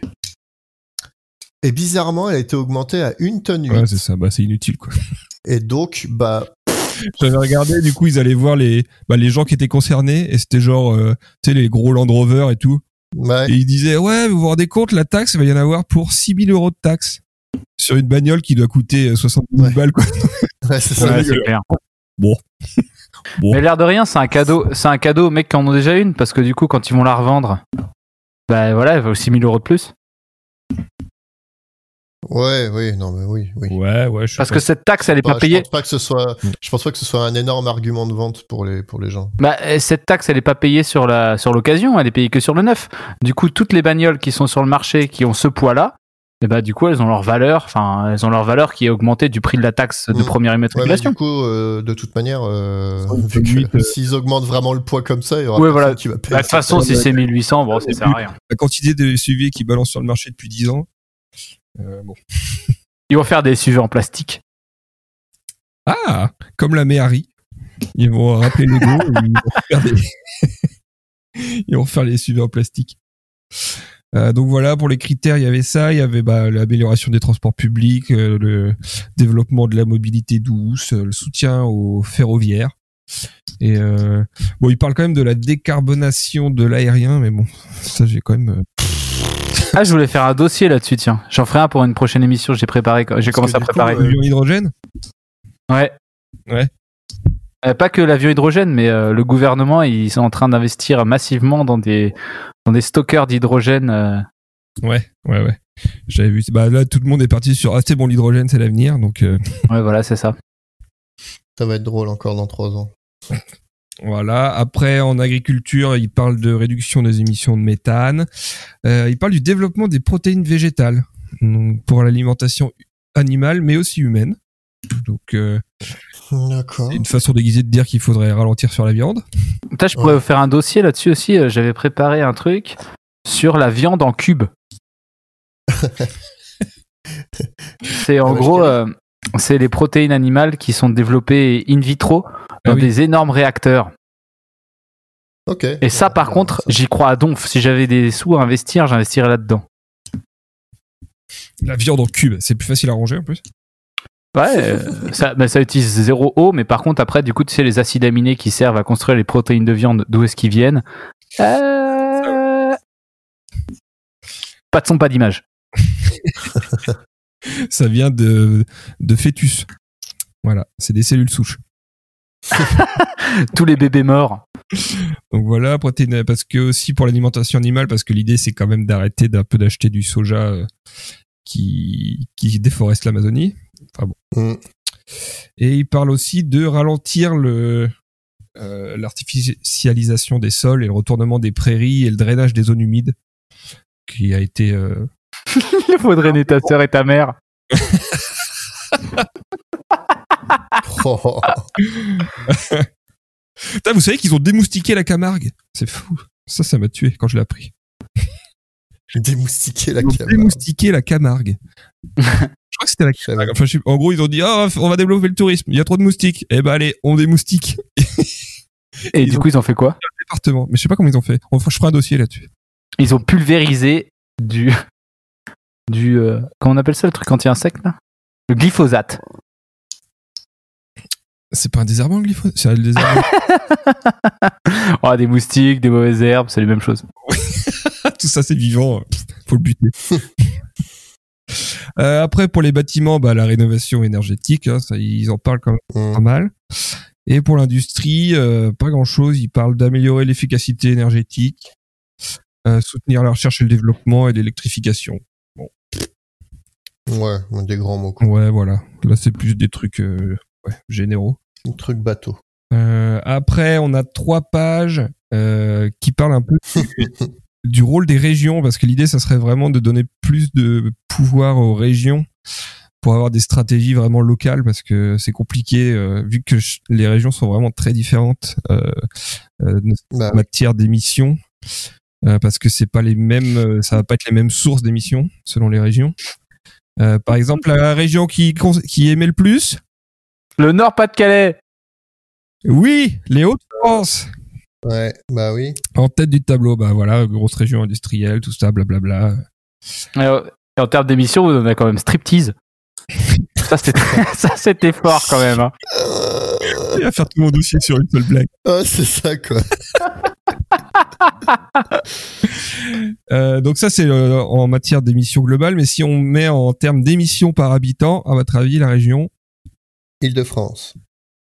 Pam, Hmm. Où sont les riches? Bah non, mais Île-de-France, c'est là où il y a le plus de monde, euh, donc forcément. Ouais, si, les deux France, t'as raison, ouais. eh ben c'est la Normandie. Allez Bah non, il y en a pas beaucoup, justement. Ah, les vaches. Il y en a, il y a beaucoup d'élevage en Normandie, et, euh, et puis en plus, peut-être que c'est des vieilles baraques aussi. non, je sais pas, mais en tout cas, ouais, c'est la Normandie. Après, il y a le Havre, qui est peut-être aussi. C'est en Normandie, ça, non? Ouais, Ouais, ouais. Mais du coup, tu vois, c'est il y a, y a comme un gros bassin industriel et il y a peut-être moins de monde dans la région, donc du coup, euh,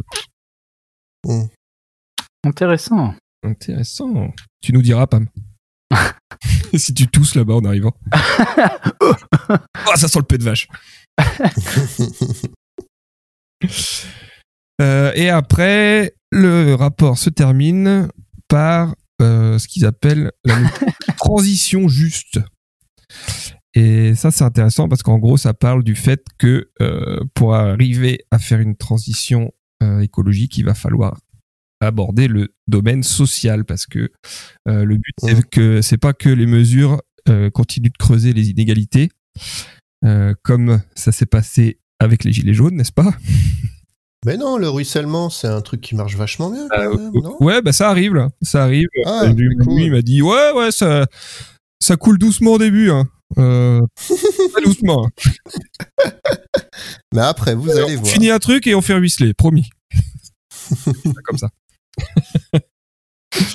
Euh, donc voilà, ouais, donc euh, faire gaffe à ce que euh, à ce que ce soit pas encore les plus les plus fragiles qui trinquent de ce genre de mesures et Mhm. bien sûr interroger sur les modes de vie parce que il faut savoir que 10% des plus riches produisent 40% des émissions globales.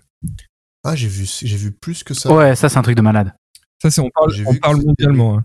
Ouais, les 10% les plus riches, euh, c'était. euh, moi, je pensais que c'était. j'a- J'avais vu un chiffre plus gros, mais après, je sais pas si le chiffre était bon. Mais, euh, Euh, là, c'est mais oui, oui, euh, c'est ouais. clair. Ouais, mais après, du coup, 10% des plus riches, euh, c'est pas impossible qu'on y soit, nous, tu vois. C'est vrai. Donc, C'est vrai, c'est possible. euh, alors que les 40% les plus pros, les plus pauvres, n'émettent que 8% des émissions globales. Mmh. Ah la vache, c'est beaucoup. 8%, c'est beaucoup, tu trouves? 40 Je veux dire, les sales pauvres.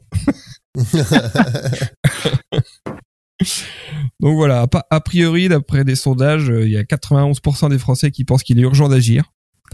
Mais euh, ils le disent dans le rapport, le problème c'est qu'il y a une défiance euh, envers le monde politique, euh, médiatique, économique euh, qui est en train de un peu de monter là. ah ouais Ça aide pas à la mise en place des mesures. Enfin, moi j'ai rien vu, hein. perso moi j'adore Macron. Ah, C'est comme tout, à partir du moment euh, il y a une, euh, une vraie attente de la part des citoyens d'être associés aux prises de décision, Mais transition écologique. ça, encore une Mais fois, attends, attends, ça, on n'avait pas, on n'avait pas des gens qui s'étaient réunis Si. euh, et qui a Macron a dit bon, euh, il y a 100 trucs, euh, il y en a que trois que j'appliquerai pas, mais euh, vous inquiétez pas, tout le reste je l'applique. Et au final, euh, il en a appliqué que trois sur les 100. C'est pas ça le Je problème crois qu'il a viré, c'était limite le plus important, je crois. Oui, c'est ça. C'était l'idée. Non, mais c'est bien ce que vous avez fait, c'est gentil, hein. C'est vraiment. Il est beau. Oui, euh. Franchement, c'est un, Euh, c'est un beau rapport. Enfin, non, euh, j'ai quelqu'un qui l'a lu, et il m'a dit waouh, bien joué, hein. voilà, voilà. Bon, bah, il y a un buffet, puis, euh, et puis à à la prochaine. faites-vous plaisir. Voilà. Mais ce qui est, ce qui est intéressant, c'est que ces choses soient écrites dans un rapport qui va être, qui a été remis au premier ministre. Donc, ça veut dire quand même que le gars est au courant, quoi. Voilà. Et euh, il a été mis dans un dans un petit sachet, Voilà. Dans un placard. Voilà. Et tu sais qu'Edouard Philippe, il avait lu pas mal de bouquins sur l'effondrement. Il avait lu, euh, je sais plus lequel, mais il en avait parlé dans un discours d'ailleurs. Ah ouais. Donc euh, lui, il est au courant. Enfin, lui, il était Mais au il est courant. Premier ministre. Jean Castex. Et voilà, donc après, bon, euh, je trouve, enfin, c'est, ça reste quand même de l'é- ce que j'appelle de l'é- de l'écologie soft, on va dire, parce que Oh, mais t'as pas lu le vrai truc? T'as lu le résumé?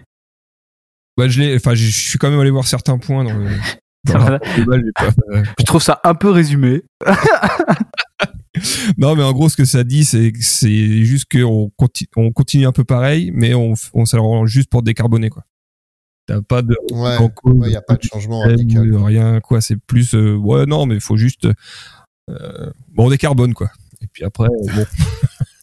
Déjà ils disent pas non plus trop comment faire et, puis ils parlent pas non plus euh, de la notion d'effet rebond qui est un truc qui est pour moi super important à, à aborder quand tu es un peu dans ce genre de, de réflexion écologique parce que par exemple c'est c'est ce qui s'est passé en Allemagne. Là ils sont beaucoup plus en avance que nous euh, sur la rénovation énergétique des bâtiments. Donc c'est-à-dire que leurs bâtiments consomment beaucoup moins pour euh, pour chauffer. Euh, sauf que les mecs maintenant au lieu de se chauffer à 19, ils chauffent à 22. Ouais, c'est ça. ouais, bah, c'est la même chose qu'avec les LED. Ouais. Ça Ouais. consomme moins, du coup on éclaire tout. Les LED ça consomme moins mais du coup on en fout partout maintenant. Et euh, je trouve un peu dommage que ça soit pas euh... l'effet rebond par contre ils en parlent pas du tout. Euh, J'ai cherché un peu dans le rapport euh, complet, c'est euh, à aucun moment c'est abordé. Et euh... donc je sais pas si c'est parce que ouais on veut pas braquer les gens ou ce genre de truc, leur dire qu'il y a un moment il va falloir se calmer. Mais bon, voilà, je trouve ça un peu dommage.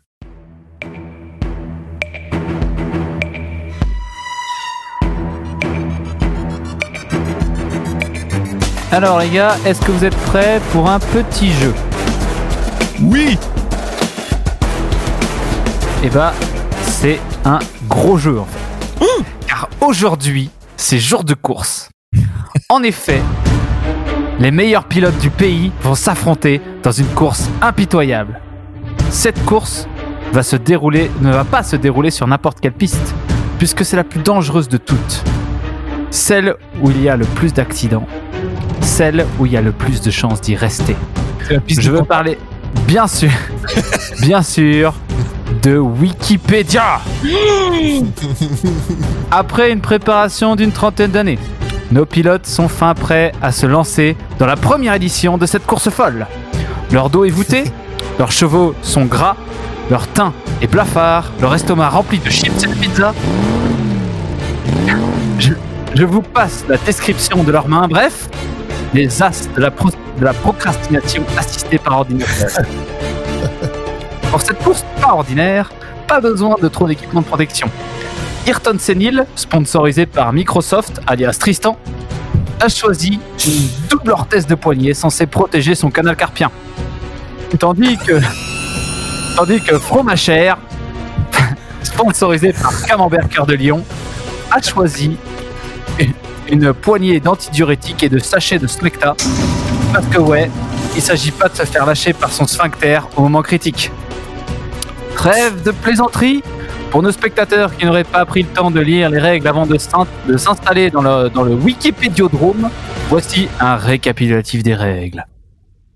Oh. Les pilotes prendront le départ sur une page Wikipédia convenue à l'avance et devront se rendre au plus vite sur la page d'arrivée en passant uniquement par les très fameux liens bleus rendus populaires par les stagiaires incompétents oubliant de remettre en forme leur texte après un copier-coller maladroit. à chaque lien, les pilotes doivent annoncer haut et fort le chemin qu'ils empruntent. À tout moment de la piste, à tout moment de la course, un accident peut se produire. Le pilote crie alors drapeau jaune et peut stopper la course. Le juge de touche et les deux pilotes peuvent alors discuter tranquillement de la trouvaille intellectuelle du pilote, le temps que le véhicule se remette, se répare. Ah, pardon. Si vous n'avez pas de, que- si vous n'avez pas de questions pilote, à vos machines. Le départ de la première course aura lieu sur la page Paul Panlevé, pilote, à vos machines. L'arrivée va s'effectuer sur la page Ubisoft. Ah putain. Je fais des burns de scroll. Mais faut pas commencer, Romain. Échauffez-vous rapidement les doigts. Je rafraîchis, je rafraîchis. Pilote, pilote à vos marques. Prêt Feu, partez Allez, Ah putain. donc Paul Parlevé qui est ministre de l'air. Et ça, c'est fou. Euh, je fais sur le président du Conseil France, Ah, moi, je vais aller dans les. chef du gouvernement. Je vais dans la formation scientifique. Euh, je crois que je me suis éparpillé trop. Allez, je parle sur l'école polytechnique. École polytechnique. Je vais sur Monaco. Et je vais aller à Monaco. On est à deux doigts du drapeau jaune, Tristan. l'école d'ingénieur à Orsay. Français. Je pars sur français. France, la France. Il est trop loin, il est trop loin L'univers France, Euh, Ah, merde. On n'entend pas trop ce que tu dis, euh, Ah, moi. Euh, la page de l'école polytechnique. Ah, tu as pris quelque chose d'intéressant. École d'ingénieur, diplôme d'ingénieur. Là, il y a très peu de liens. Je vais sur Lyon. Oh, pas con, pas con. On a un Bah expert. On a un expert. Bah, Ubisoft. Ils sont à Lyon, À Ubisoft Bah ouais. Ah, si, sur Ubisoft. Merde. Sur à Lyon. Entreprise et commerce. Oh putain. Allez, école commerce. Lyon. Moi aussi, je vais à Lyon. Ah, euh, ouais, mais tu vois, c'est nul de le dire du coup. C'est dégueulasse. Je vais aller sur le diplôme d'ingénieur, du coup. Romain est un, est un analyste. Il lit les intégralités des articles, incluant les références, avant de passer à la page suivante. J'aimerais bien une Ah, liste putain. des écoles, en fait. Bien connexe. Mais non, c'est pas ça, je suis allé trop loin. là. Faut que je revienne. Reviens, Tristan, reviens Ah là là là là. Ah, Pensez là où vous allez, pensez là où vous allez. Qu'est-ce que c'est qu'Ubisoft? Quelle est cette mais mais entreprise? t'inquiète T'inquiète pas, on est dessus. Elle fait des jeux vidéo, mais moi j'aimerais bien, justement, je cherche une école d'ingénieur en jeux vidéo, mais je ne trouve pas. Oh, allez, je pars sur l'époque révolutionnaire. Je vais essayer de Creed. On verra bien ce que ça donne. Drapeau rouge accident. Ah voilà, ouais. Ah, mais il n'y a rien du tout sur cette page. Putain, j'ai rien non plus. Putain, j'ai dû arriver en. Des jésuites étaient dans Assassin's Creed, je ne sais pas. Assassin's Creed, très bon, très bon. Je suis passé par là, moi. Ouais, mais. Eh, ouais, mais dis pas, toi. Ah, François Tu prends pour qui, là. Comment J'ai. Ah, je vais sur François Villon parce que. pour l'époque. Tout le monde m'a kiffé. Allez. Eh, tu peux annoncer un drapeau jaune, Tristan, tu mets le truc drapeau jaune, et puis du coup, on peut parler un peu de, de ce qui Ouais, s'est Franco Vigo, elle a été emprisonnée à main Drapeau jaune, qu'est-ce que tu veux dire, Romain? On arrête la course, les gens laissent tomber leur souris. Voilà, euh, François Villon qui était donc un, un poète français, voilà, et euh, qui euh, qui a été à Blois-Orléans et qui était emprisonné à Main-sur-Loire et libéré à l'avènement de Louis XI. Oui, oui, C'est oui. intéressant, hein Ouais, je l'avais lu il y, a Voilà. pas, il y a pas longtemps, il y a un petit moment. Et euh, il est condamné à la pendaison, mais le Parlement casse le jugement et le bannit pour 10 ans. Bah ouais, mais attends, mais le gars, il a eu une vie de merde. Il a eu une vie de merde. Jusqu'à ce qu'il fasse de la poésie, qu'on la découvre que quand il, soit, quand il est mort. Non, parce qu'ils disent, à 21 ans, il mène tout d'abord une vie joyeuse. Une vie de patachon. Une vie de... Non mais oui, mais attends, mais après c'est surtout il revient, il revient et il refait un truc et il se fait, euh, il se fait démonter et euh, et du coup il meurt et après il y a quelqu'un qui découvre ses poésies et du coup il devient célèbre. Allez, c'est terminé. Go. Allez, la- on reprend la course. Il y a une astéroïde qui a été nommée d'après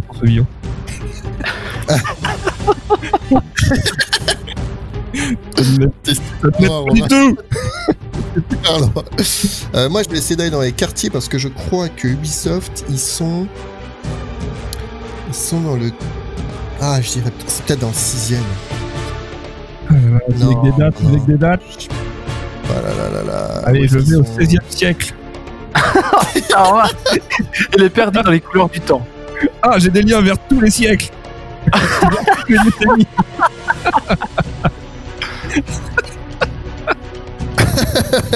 Ça ne m'aide pas du tout. La porte du temps. Christophe Colomb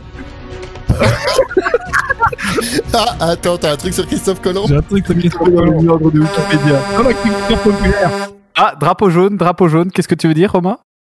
Ah non, non, j'avais pas un truc sur... Mais c'est juste que son nom de famille, euh, euh, c'est écrit l'anus. Enfin, c'est c'est pas loin de l'anus. Allez, on reprend la course. Allez, je vais dans une bande dessinée. Dans une bande dessinée Comment t'es arrivé dans une bande dessinée Il y a une bande Euh, dessinée Romain sur, euh, sur Christophe Colomb. de la bande dessinée au cinéma. Ah, il n'y a pas la bande Ah, je suis au cinéma là. Je peux aller au cinéma là. Allez, je suis chez Stanley maintenant. T'es sur quoi? La Stanley. page de Stanley. Stanley. Ah, va bien y avoir un jeu vidéo euh, quelque part là. Eh, Putain, mais c'est quoi le moyen le plus sûr d'arriver Ah, vous saviez que Lyon, il- que Lyon est jumelé avec euh, Yokohama Ouais Voilà. La femme de John Lennon. Yoko Ono. Bon, je reviens. Je vais aller sur Clark Kent. non, Spider-Man. Spider-Man. C'est qui a fait le jeu Spider-Man Ah, c'est Sony, mec. Ouais, mais c'est pareil. Film. Ah, ils mettent pas les jeux vidéo.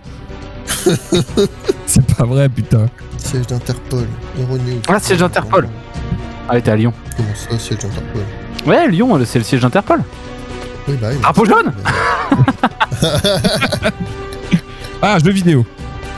Non Liste des jeux vidéo, jeux de plateforme et action RPG. Oh putain, il y arrive, il y arrive, il y arrive Putain, merde, il niquer. Allez, action RPG. Exemple. Oh mon dieu Oh mon dieu Exemple, exemple. Allez, il y en a bien un là. Ah il y en a aucun. Il a la Ah, tête. je suis bloqué, je suis C'est tellement drôle, c'est le bloqué. précédent, hein. Square, Bethesda, Square Enix, Capcom. Non Oh putain, il a tout Il y a pas, il y a, pas ce connard. Alors Square Enix. Il y a pas. Euh... Ah mais si, je vais, je vais l'avoir, je vais l'avoir. Putain, faut que j'aille sur lapin, faut que je trouve un truc avec des lapins. T'es où là, Tristan? Ah, je suis toujours sur Lyon. Oh là là, mais. Clique sur Il y a les liens, trucs. c'est le- c'est l'objectif du jeu. Mais il y a trop de liens. Ah, Lyon en BD, je vais rejoindre Romain. Le mec, clique sur Capcom. Bon, je reviens en arrière. industrie, Entreprise. Revirement de situation. Euh, de- de- industrie vidéoludique. Non Putain, je vais m'avoir cet enfoiré. Le suspense. Le suspense est insoutenable. Putain, mais j'en ai plein, mais j'y ai jamais. euh, Activision et tout. Putain de ta mère. Là, je suis l'industrie vidéoludique. Putain, mais t'es dedans, Romain, quoi. Mais oui, je suis pas loin, hein. Ah, il a un clic, je suis sûr. Deux clics peut-être. Liste des jeux vidéo les plus vendus. Allez, il va bien y avoir Assassin's Creed. Non. Assassin's Creed, là, t'es baisé. Ouais. Classement général. Je suis sur le golf. Oui, golf. Euh, GTA, Wii Sport, Super Mario, Mario, Mario, Mario, Red Dead, non. Putain, faut vite que j'y arrive. Ah, Team Vitality. E-sport. Oh, Ah, le bâtard. Team Vitality. oh Team Vitality. Euh, FIFA, Hearthstone. Hearthstone? Attends, Hearthstone, c'est Blizzard, Ubisoft, Blizzard, Blizzard. Non, c'est Blizzard, ouais. Merde. Alors attends, si je. Assassin's Creed, Ubisoft. Allez, il y en a pas League of. Legends? League of Legends? Ah putain de merde. Mais putain, mais les gars, il y a. deux Jeux vidéo. Oh, ça y est, il y est Allez, allez, allez Éditeur Oh, de putain, vidéo. mec, je- Putain de... Les lapins crétins. Les lapins crétins. Il y est Ubisoft. Non Je l'ai. Allez, Je l'ai. Je l'ai. c'est bon. Ça, J'étais sur La page. J'étais sur la page éditeur de jeux vidéo. Il y a un onglet liste. Et je clique et il y avait rien. Pour envoyer un autre truc encore. Et là, j'arrivais sur la liste détaillée. Et je l'avais eu. Tristan est déclaré vainqueur de la première course. Maintenant, les concurrents vont devoir affronter une nouvelle épreuve. Ah putain. Une épreuve un peu plus politique celle-ci. Le euh, L'arrivée sera sur Donald Trump. Donald Trump, ok. Et le départ. Se fera sur bactériothérapie fécale. Oh. Je le fais en 1, je suis sûr. Thérapie fécale. Mon dieu. À vos marques pilotes, à vos machines, C'est parti. prêts Partez Ok. Ah, Attendez, vous êtes tous sur bactério... Ouais, c'est bon. Là, j'y suis. Ok, c'est parti. 3, partez. Donc, pour nos auditeurs qui nous écoutent, je vais raconter rapidement euh, comment je suis passé euh, de pain levé à Ubisoft. Eh bien, grâce à, euh, Conseil supérieur à la santé. Putain de merde.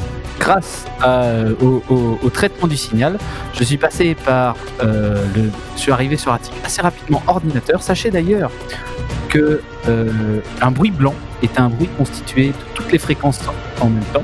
C'est comme la téloche quand elle bug. Et donc l'exposition à un bruit blanc, un bruit blanc élevé est une forme de torture par privation sensorielle. Et donc ensuite, on arrive rapidement à l'article ordinateur, d'ordinateur, jeux vidéo, jeux vidéo, euh, jeux vidéo, Ubisoft. C'est assez rapide. Pays. Alors, Amérique. niveau international. Oh, Commission. putain, Amérique, Tristan Tristan Amérique, États-Unis, États-Unis, Oh Oh président Donald Oh, Trump. bâtard Mais J'ai pas suivi ce que t'as fait, du coup. Je passais par anglais. Il y avait un truc qui s'appelait anglais, donc t'arrives sur la langue anglaise. Anglaise, tu prends les pays. Pays, il y avait les États-Unis, États-Unis, président et Donald Trump. Ah, joli. Oh putain, Tristan. Voilà. Alors du coup, pour, euh, pour l'Europe. je me suis, je me suis complètement perdu pour cette course. Euh, J'ai fait bactériothérapie fécale, Chine, Mao Tse-tung, eugénisme, stérilisation contrainte, théorie, de la théorie de la dégénérescence, prostitution. Alors du coup, sur prostitution, j'ai appris un truc hyper intéressant. Sachez qu'en Côte- en Côte d'Ivoire, un toton grotto est un homme d'un âge, d'un âge avancé financièrement aisé et en général marié qui entretient des relations sexuelles avec une jeune fille de facto en situation de prostitution et un nyani est l'équivalent d'une femme pour un jeune homme. Donc ensuite je suis Très bien. alimentation graisse antique, huîtres, surexploitation, euh, la surprédation et ensuite après je suis arrivé sur surprédation. Euh, donc là du coup on a l'exemple de l'aigle l'aigle d'Ast qui est d'ailleurs le plus grand aigle qui ait jamais existé qui avait pour euh, pour proie principale les moas de Nouvelle-Zélande qui étaient des espèces d'autruches de 200 kilos. Donc là l'aigle l'aigle d'Ast était un aigle qui faisait 3 mètres de 3 mètres d'envergure. Et donc euh, suite à la destruction de tous les moas de Nouvelle-Zélande, bah, les aigles ont disparu. Et Ensuite, je suis passé sur Charlie Douglas, la Royal Geographic Society, euh, Linda, je sais pas quoi. Après, ministère de ministère d'État pour l'Europe, Tony Blair, Bill Clinton, Hillary Clinton.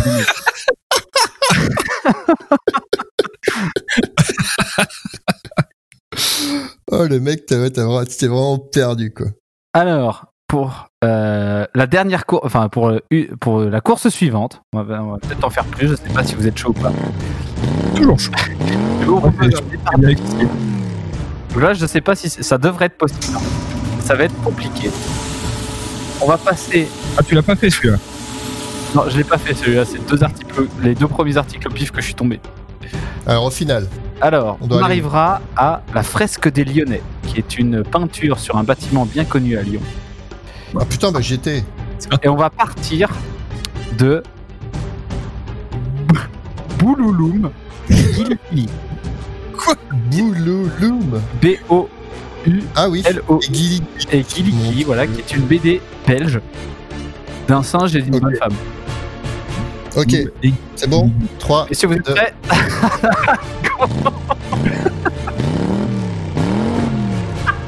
Putain, il est trop chaud. Allez Je suis prêt Allez, 3, 2, 1, go Allez, go, moi je vais, euh, je vais chez Spirou là. Je vais français. Français. Euh, c'est déjà, c'est Spirou français. Allez, Spirou. Merde. Français. France. France. Sur la page français. Mais non Je vais en France. Je vais à Lyon. Non Oh, il est déjà à Lyon. Je suis à Lyon. Tu Je suis l'as à Lyon. Tu l'as vu où là? Putain. je- Euh, Lyon, Lyon, Lyon. Alors, qu'est-ce qu'on va avoir Nanana, urbanisme, culture locale et pas. Ah putain, Lyon, je l'ai aussi. Merde, je suis trop en retard. C'est quoi, tu dis, la fresque des Lyonnais? Oh, oh, Les murs peints lyonnais. oh, il C'est un mur peint Ou c'est une fresque? Ouais, C'est un mur peint c'est une fresque. La fresque des Lyonnais, ça s'appelle, mais c'est un mur peint. Mur lyonnais. Liste descriptive. La fresque des Lyonnais. J'y suis. Allez, c'est bon, il a gagné. bravo. 2-0, 2, 1, 2, 1. Allez, crash pour Tristan. Les pompiers sont appelés sur le site du crash. Il est gravement blessé. Pourra-t-il par- pourra-t-il participer? Personne la troisième course Reste avec nous. la, troisi- la troisième course, qui était la dernière prévue, mais euh, on peut en inventer une autre si jamais il y a égalité à la fin de celle-ci. Ah oui, c'est fin de... c'est égalité. Elle vous proposera d'arriver sur l'article Actualité du jour de Lewis Hamilton, septième champion en titre euh, du monde. Lewis Hamilton. Attends, c'est. Lewis Hamilton. Hein. C'est Lewis Hamilton. Lewis Hamilton, c'est l'arrivée. Ok. Et le départ se fera du château de Beauregard, article labellisé du jour. château de Beauregard. Vous pouvez aller sur la, si- vous pouvez trouver les deux articles directement sur la page, mais vous n'avez pas le droit. Alors, c'est lequel? Parce y a. Non, mais c'est Château de Borgard. Voilà, si tu vas sur wikipedia.org, tu vas tomber sur l'article labellisé du jour, château de Beauregard, tu cliques sur ce lien et après du coup, t'as pas le droit d'utiliser. Ah, Valais. Ok, Château de Borgard à Valais, je connaissais pas. Voilà, château de Beauregard à Valais. 1, Ok. 2, 3, go Alors, Lewis Hamilton. Alors, un Borgard. Je vais aller en Suisse. je vais aller en Suisse, je vais aller en Allemagne. Je vais aller en Allemagne. Chaud. Je vais chercher Schumacher. Ah là là, bien joué ça. Ah voilà, on entrevoit la stratégie là. Euh, Allemagne, je vais prendre je sais pas Europe. si le patrimoine culturel. euh. Musique. Europe, État membre. Je vais trop loin, je vais trop loin, faut que je Mode design. Ah merde. Ah, Dean Kruger. Je sais pas, j'y vais. Jean Castex. Jouer dans Michel Vaillant. Michel Vaillant. Non Oh, il est c'est Michel Vaillant Michel Vaillant. Nanana. Non.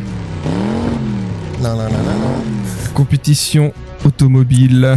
Oh, Mais non Oh, oh, il peut y avoir de deux Alors. Il faudrait la F1 maintenant. Putain, je suis où là? Je suis revenu où?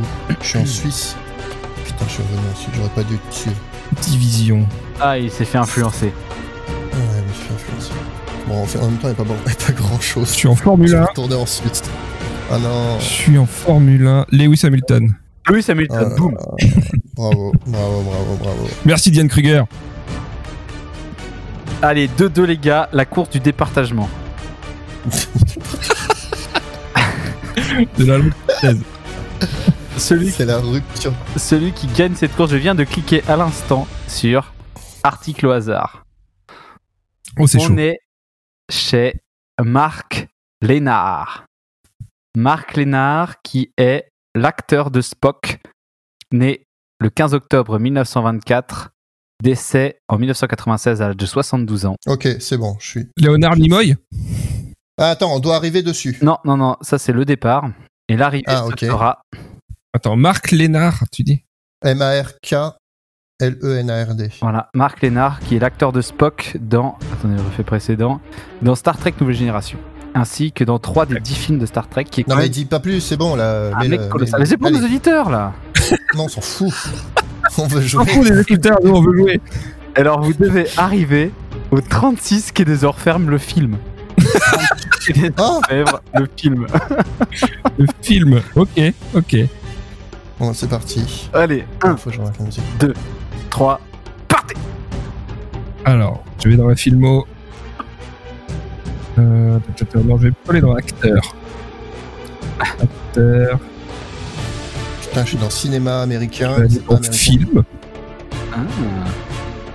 Je vais aller dans film. Ouais, je me... Oh, François Truffaut. Allez, François Truffaut, je suis en France. Euh, nanana. Oh là là, je suis pas du tout au bon endroit. Ah là là, il a eu plein de récompenses à ce film. Jules et Jim. Jules et Jim. Jeanne Moreau. Allez, Jeanne Moreau. Jeanne Moreau. Jason Moreau. Vous voulez, vous voulez savoir qui y avait dans ce film? Non, non, non, non, non, non, non, non. Non, non, non, Je non. rien du tout. ouais, ça va l'aider. Alors, filmographie de Jeanne Moreau. Ta, ta, ta. On va aller euh, plus récent possible. Hein. Euh, 80, non, allez, 90. Oh, Luc Besson, parfait. Luc Besson. Luc Besson. Bon, moi j'arrive sur France. Jean Reno. revient en France. Jean Reno, et si je ne m'abuse. Cinéma. Alors que Tristan repart aux États-Unis. Non, non, non, cinéma en France, c'est bon ça. Cinéma français. cinéma français. Euh, film notable. Ah merde. 2000, hein. C'est C'est pas lui. 2000, ça. 30 tickets des Orfèvres. Putain Tu l'as? 30... Oui, je l'ai. Le film 2004. Et il y a marqué 36 qui des Orfèvres entre parenthèses film? Oui. Est-ce que tu peux me lire la première phrase du synopsis? 30 tickets des Orfèvres et un... Ah, synopsis. Dans la région parisienne, Oh, des putain, il fonds Mec, de. Alors, j'ai fait est déclaré plus France. pilote de Wikipédia. T'es persuadé qu'il y avait Jean Reno dans ce film J'ai fait France, Eh ben, il y a cinéma, euh, distribution, il y a Gérard Depardieu. Ouais, fourvoyé par, euh, fourvoyé par Jean Reno. Il y avait en fait Daniel Auteuil, Gérard Depardieu, André Dussolier. Ah merde. J'étais Un pas film qui a eu euh, l'Oscar, le César, pardon, le César du meilleur film en 2005. Donc pas petit film, l'air de rien, pas petit. Alors, euh, pour rendre ce qui est à César à César, ce jeu m'a été inspiré par Bertrou, qui m'a soufflé l'idée. Euh, qui m'a soufflé l'idée. C'est cool de donner son vrai prénom. Il se reconnaîtra s'il nous écoute. Je crois que c'est un auditeur fidèle d'ailleurs. hein. Il nous écoute régulièrement. Il m'en parle régulièrement de nos épisodes. Donc, euh, Romain, tu as perdu comme une merde. Tu es le pire pilote de oui. bah non. Drapeau damé pour Tristan.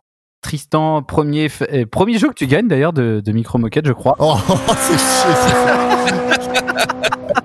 C'est pas vrai. Ah, on va tout réécouter, mais. euh, Vu que j'ai la flemme, on va dire que c'est vrai. Et du coup, Quel tu as ce titre sur Fromic. Et donc, Yes. si des auditeurs veulent venir nous défier, ils peuvent écrire à Micromoquette, at Micromoquette sur Twitter ou euh, un message sur euh, micromoquette à gmail.com et on fera un invité spécial qui défiera l'un de nous trois à euh, une course endiablée sur La Wikipédia Wikipédia au trésor. ah, la Wikipédia au trésor présentée par Euh, oh, je suis là, euh, je suis là, euh, je cherche quelque chose. euh, Est-ce que vous pouvez me prendre dans votre voiture? Présentée par Fromic Ogier. euh, je suis à Lyon, je suis à Lyon, je demande à quelqu'un quels sont les monuments. Hélicoptère, hélicoptère Serge, Serge, tu m'entends? Serge hélicoptère. Ouais, je peux pas atterrir là, il y a trop de liens. euh, faut qu'il y ait un peu plus. plus loin. euh, euh, je vois, je change, je je Euh, bah merci pas en tout cas pour le jeu parce qu'il était bien cool. Hein. Ouais, c'est vrai, vous avez bien aimé Ah, Ouais, je suis encore cool. tout décoiffé de la vitesse là. Je pense qu'on pourrait en refaire. On pourra en refaire. Mais on, on postera des. Le prochain on le fait sur Pornhub. non, non, non, non, non, non, non, non. Non, non, non. Mais néanmoins, Bon, bah, nous voilà à la fin culture de- générale, culture générale à adresse. Ouais, exactement. Euh, on va, on va du coup arrêter cet épisode. Euh, la ligne d'arrivée étant passée. Euh, Pam, une blague? Ah oui, c'est vrai, Alors, la attendez, blague qui a pas de chute. Merde, merde, merde, il nous mon téléphone? Est-ce que tu peux dire la chute de la, de la dernière blague euh, On peut faire ça comme, les- comme dans les journaux, t'as la solution. Non, figure-toi qu'il y a deux l'épisode personnes. d'après. Non, c'est mort. Figure-toi qu'il y a deux personnes qui m'ont écrit pour avoir la solution des autres blagues. Sur euh, Micro Moquette ouais. Non, euh, sur euh, Messenger. Ah, bah j'ai pas vu moi. Non, mais sur Messenger, du coup, toi, t'as pas été imp- impacté. Ah, c'est Toi, personnellement quoi. Faut te connaître. Ouais. Ben, vous pouvez me connaître si vous m'ajoutez sur Wikipédia en ami, je l'accepterai. Euh, Wikipédia. alors, la blague du jour. Vous êtes prêts? Oui. Que faisaient les dinosaures quand ils n'arrivaient pas à se décider? Voilà.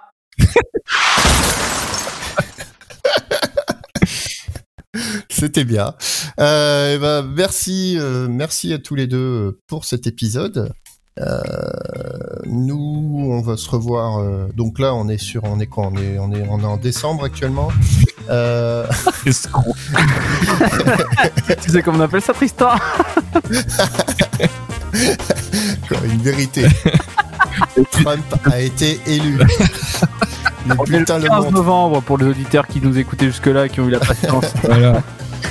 Non, en novembre, parce que l'épisode d'octobre est sorti. Ah oui, c'est vrai, c'est vrai. Bon, bah, c'est novembre alors. Il devait sortir le 31 normalement celui-là. Mais il n'y a pas de 31 jours du coup. Euh, Comment on fait?